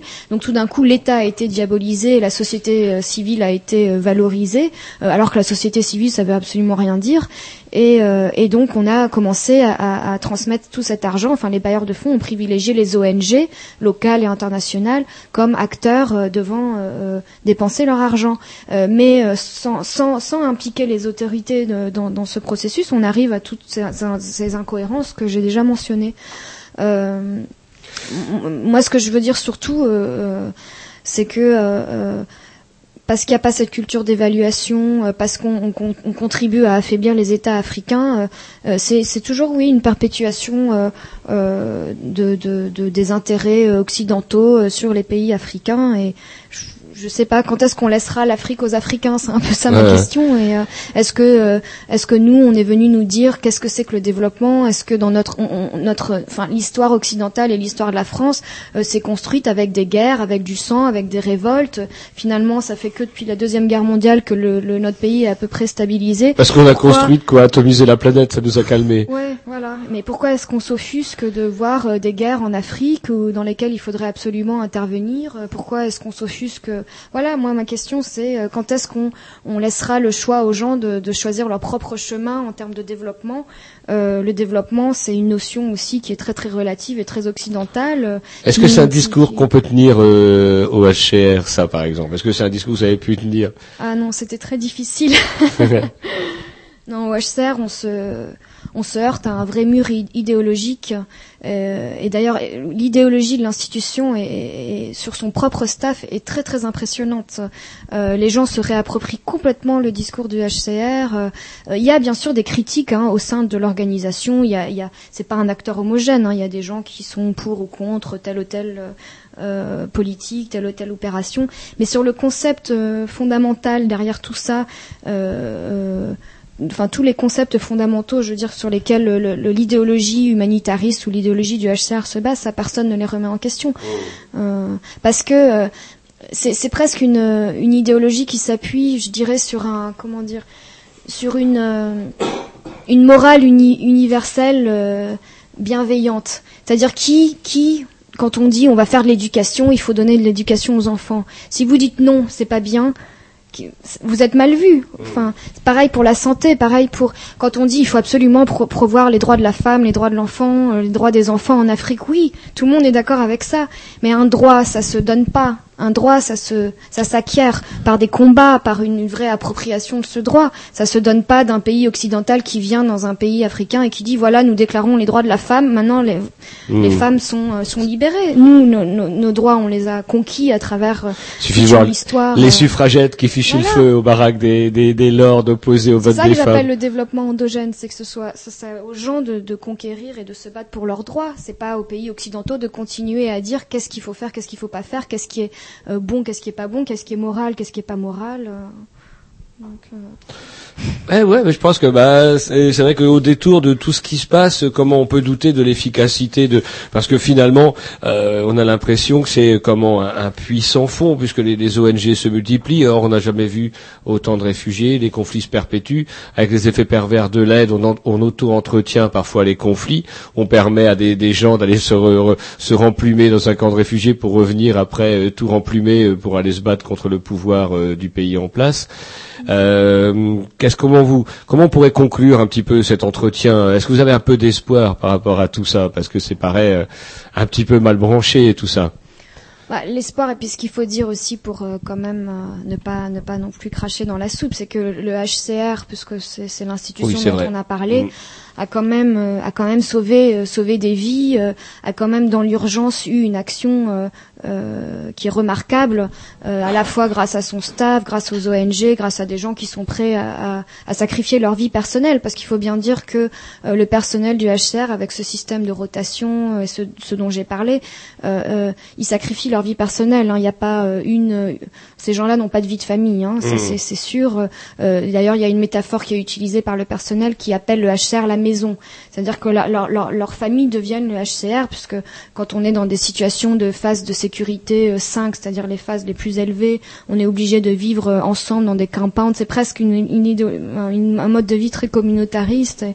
Donc, donc ces gens ont, ont pas beaucoup de vie, ils sacrifient leur vie pour essayer de, de sauver les autres, et ils ont au départ une réelle volonté de sauver les autres. hein. C'est-à-dire que c'est pas intentionnel. Tous les Mmh. effets pervers qu'on a décrits sont pas, euh, ça relève pas d'une conspiration généralisée non plus. Euh, C'est vrai qu'il y a des intérêts occidentaux derrière tout ça. C'est vrai qu'on peut l'analyser comme une- perpétuation de la domination des pays riches sur les pays pauvres, mais à l'échelle des individus, euh, Ouais, ça apporte un réel mauvais, soulagement. hein. Et, puis, oui, et le staff n'est pas mauvais. Les gens pensent vraiment qu'ils font euh, des, actes, euh, des, des, des- oui, des actes qui vont sauver des vies. Ils sauvent des vies de fait, mais euh, c'est vrai que malheureusement, une fois que euh, euh, ce système d'aide est mis en place, il a tendance à se perpétuer. Et plus il se perpé- perpétue dans le temps, plus il a des effets pervers. Donc, puis l'autre chose peut-être dont on n'a pas, dont on n'a pas parlé, je sais pas si on a encore. Si, oh, si, on peut, on peut. c'est que euh, C'est plus Laurent qui va gueuler. On Ah ouais, je l'ai- attaché. Je l'ai attaché dans la cave et il est là en train de bondir. Mais qu'est-ce qu'il fait avec Marion? Qu'est-ce qu'il fait? C'est l'autre aspect euh, du travail du HCR qui est en fait au départ le cœur de son mandat, mais qu'on oublie euh, parce que finalement l'assistance humanitaire est beaucoup plus visible. Mais euh, au départ, le cœur du mandat du HCR était de faire en sorte que la Convention de 1951, qui garantit le droit d'asile et qui énumère les droits des réfugiés, qui sont le droit d'avoir accès à l'éducation, à la santé, le droit aux procédures d'asile euh, justes, etc. Eh bien, le, le- cœur du mandat du HCR, c'était de faire en sorte que cette convention soit ratifiée euh, par un maximum d'États, de répandre euh, l'idée même du droit d'asile dans le monde entier. Et euh, comment le HCR fait cela? Eh ben, euh, au niveau de tous les pays où ils ont où le HCR ouvre des bureaux et des représentations, ils font du lobbying auprès des États pour que les États signent la convention et son protocole additionnel et, tout un tas d'instruments juridiques qui vont avec. Et ensuite, le HCR offre son expertise juridique pour aider les pays euh, en question à euh, mettre sur pied des systèmes et des législations nationales sur l'asile qui n'existent pas Mm. forcément dans de nombreux pays. C'est-à-dire qu'en clair, euh, le, grâce au HCR, ça a permis de créer le statut de réfugié politique reconnu et signé par les États, ce qui évite à quand même pas, le genre, à pas mal de gens, par exemple en France, d'éviter les allées simples de chez Air Hortefeux, par exemple. Et c'est vrai que bah, je lisais ça euh, comment dans le hum, parce qu'on a beaucoup parlé de l'aide humanitaire en elle-même, mais euh, ce statut des réfugiés politiques est une conquête euh, énorme. Il y a des témoignages là sur le site de comment du HCR euh, de gens qui disent par exemple euh, une, une roumaine qui avait été violée à plusieurs reprises par des gens de la Securitat, etc. Et qui eux justement grâce à ce statut-là, ça a permis à la Yougoslavie, pays dans lequel ils étaient réfugiés, de ne pas la renvoyer là euh, en Roumanie se faire euh, écrabouiller parce qu'à l'époque il y avait encore euh, le père chez Ceausescu. Ouais.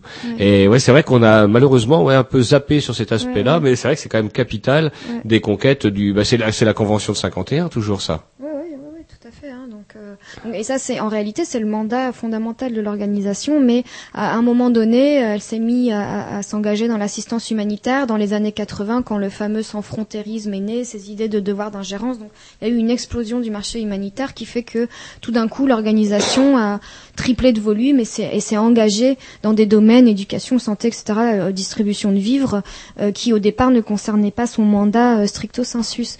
Et euh, voilà. Mais mm, encore une fois, il y a des effets pervers à tout, même euh, à l'aspect euh, juridique et législatif, enfin du, travail du HCR. Puisque c'est vrai que maintenant, quasiment, enfin dans, partout, le HCR s'est installé dans beaucoup de pays euh, d'Afrique. Pour toujours parler de l'Afrique, on a des législations nationales sur l'asile qui sont qui ont été mises en place grâce à l'appui du HCR. Mais maintenant, tout dépend aussi de l'utilisation que les États font de ces législations euh, sur l'asile. Parce que ça peut être aussi bien un outil pour accueillir des gens et leur offrir l'asile, mais ça peut aussi bien avoir l'effet inverse, c'est-à-dire rejeter les demandes d'asile et essayer de se servir du droit d'asile pour expulser euh, des gens de son pays. Ça peut devenir, euh, c'est ça le, le, le- un petit peu le danger. C'est-à-dire qu'on pourrait s'en débarrasser. C'est-à-dire, par exemple, euh, je suis, euh, comment, allez, on va dire, un président, un despote éclairé d'un pays.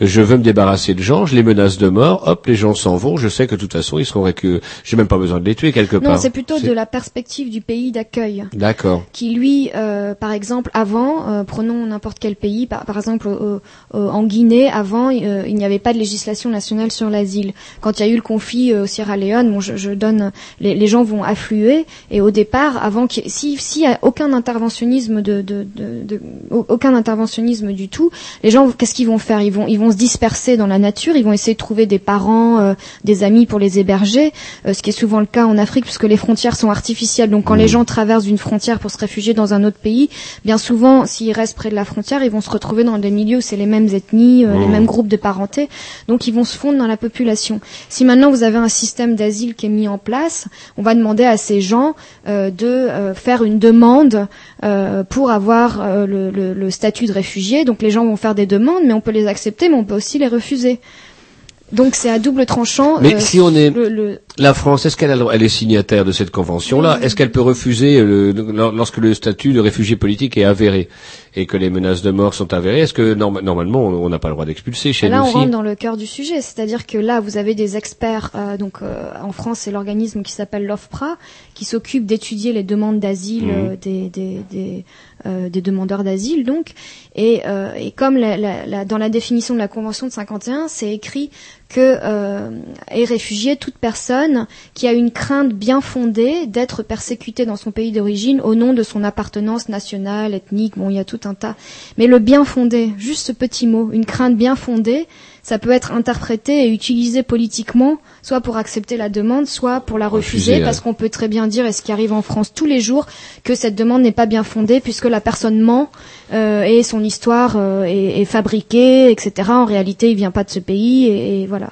Donc c'est ce que ça, c'est, c'est, c'est vrai que euh, quelque, le fait que le, maintenant le droit d'asile soit répandu grâce à l'action du HCR de plus en plus dans le monde entier, c'est quelque part très bien, mais euh, ça peut être aussi un instrument politique utilisé par les pays euh, d'accueil pour renforcer euh, le contrôle des flux migratoires finalement et s'en servir comme une arme pour en réalité expulser des gens ou, leur refuser l'asile sous prétexte que leur demande de- de- d'asile n'est pas fondée. Eh ouais, comme quoi, en tout cas, l'action du HR, elle touche à une tripotée de choses. euh, ah ouais, une grosse maison. En tout cas, ben, écoutez, je vous remercie. L'heure tourne, comme dit Jean-Loup, et puis, euh, oula, je vois que ça fait déjà 14 plages, 14 plages, ça fait.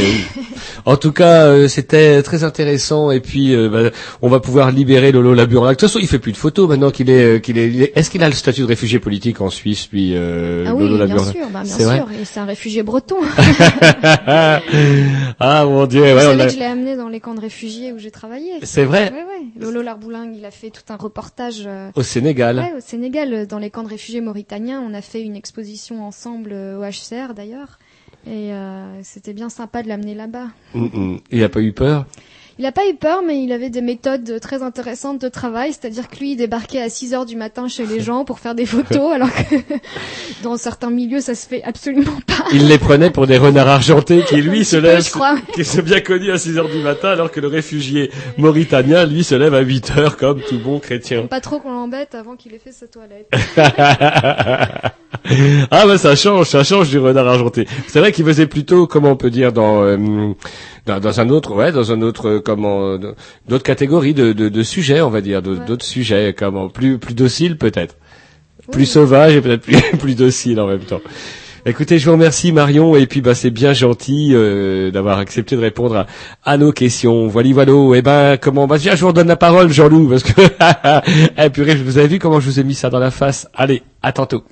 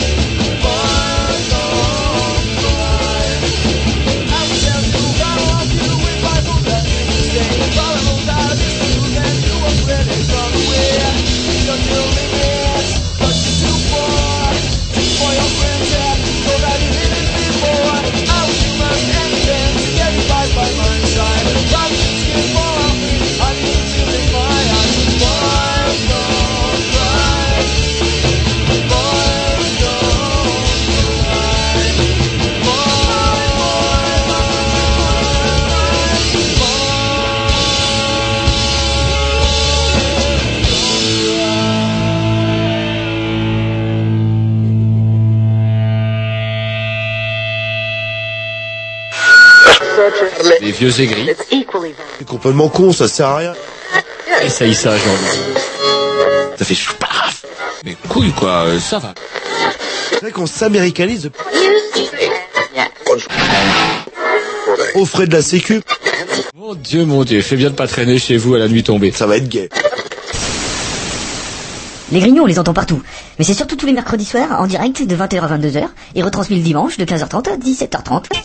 Voilà, un petit jungle qui date de quelques années, mais apparemment on a un apprenti ce soir qui va nous en faire plein, plein, plein, plein de neuf. Euh, il a l'air motivé, c'est bien. 2008, année de la jeunesse. Je crois que c'est l'année du, c'est pas l'année du dragon vert euh, chez les Chinois, euh, 2008. Bon, la première année, il porte les sacs, euh, Ouais, et les, après, les- les euh, bouteilles de limonade, et après on commence à voir si effectivement. il est compétent pour faire la technique. Voilà. Il est, il est l'heure, il est quasiment l'heure, il est l'heure Bah, de ouais, dire. bah, c'est gentil d'être venu en tout cas ce soir. Bah, sympa, on a fait un petit tour, euh, on reviendra. On vous dit à la semaine prochaine. euh, Yes. On a un petit peu de temps, hein. euh, Quoi? L'asile de plus sûr n'est pas encore prêt, alors. Bah, si, il est là, il piétine, ça fait une demi-heure qu'il est arrivé, là, le, C'est vrai que regardez, il a fait un. Ouais, comment- il enlève sa camisole là et je crois qu'on va le lâcher dans quelques minutes, le temps qu'on mette un dernier disque et nous on vous dit à la semaine prochaine. Yes. sir. Attendez, j'ai pas encore calé. Ah bah voilà, bah, Bah, calé, voilà, voilà. de la rigueur. Je vous ai dit oui, cette année je serai rigoureux. Comme C'est moi, j'arrêterai de dire bordel de merde.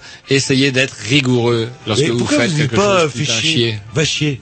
Hop. Va chier, non. J'étais là dans la campagne, j'admirais la brume qui se levait. Va chier. Non. Subitement un oiseau euh, Je préfère euh, putain. Je dans les, préfère dans les, putain comme point de dans les roseaux. C'est vrai qu'on peut essayer putain. Et puis, va chier, ça me fait penser à- au malheureux Tom qui se tord dans des coliques néphrétiques effroyables que euh, certaines mauvaises langues appellent Tom la chiasse. Et vous êtes vraiment des salauds du cul. Allez, vas-y, Tom. Tiens bon, mon pépère. En attendant, c'est coup de molécule, euh, donc. euh, Ah, excellent, très Hein très bon, voilà. Et, euh, tout tiré d'une compile des, des bars en trans pour ceux qui ont réussi à l'avoir. Bien. La semaine prochaine, alors Yes. Salut.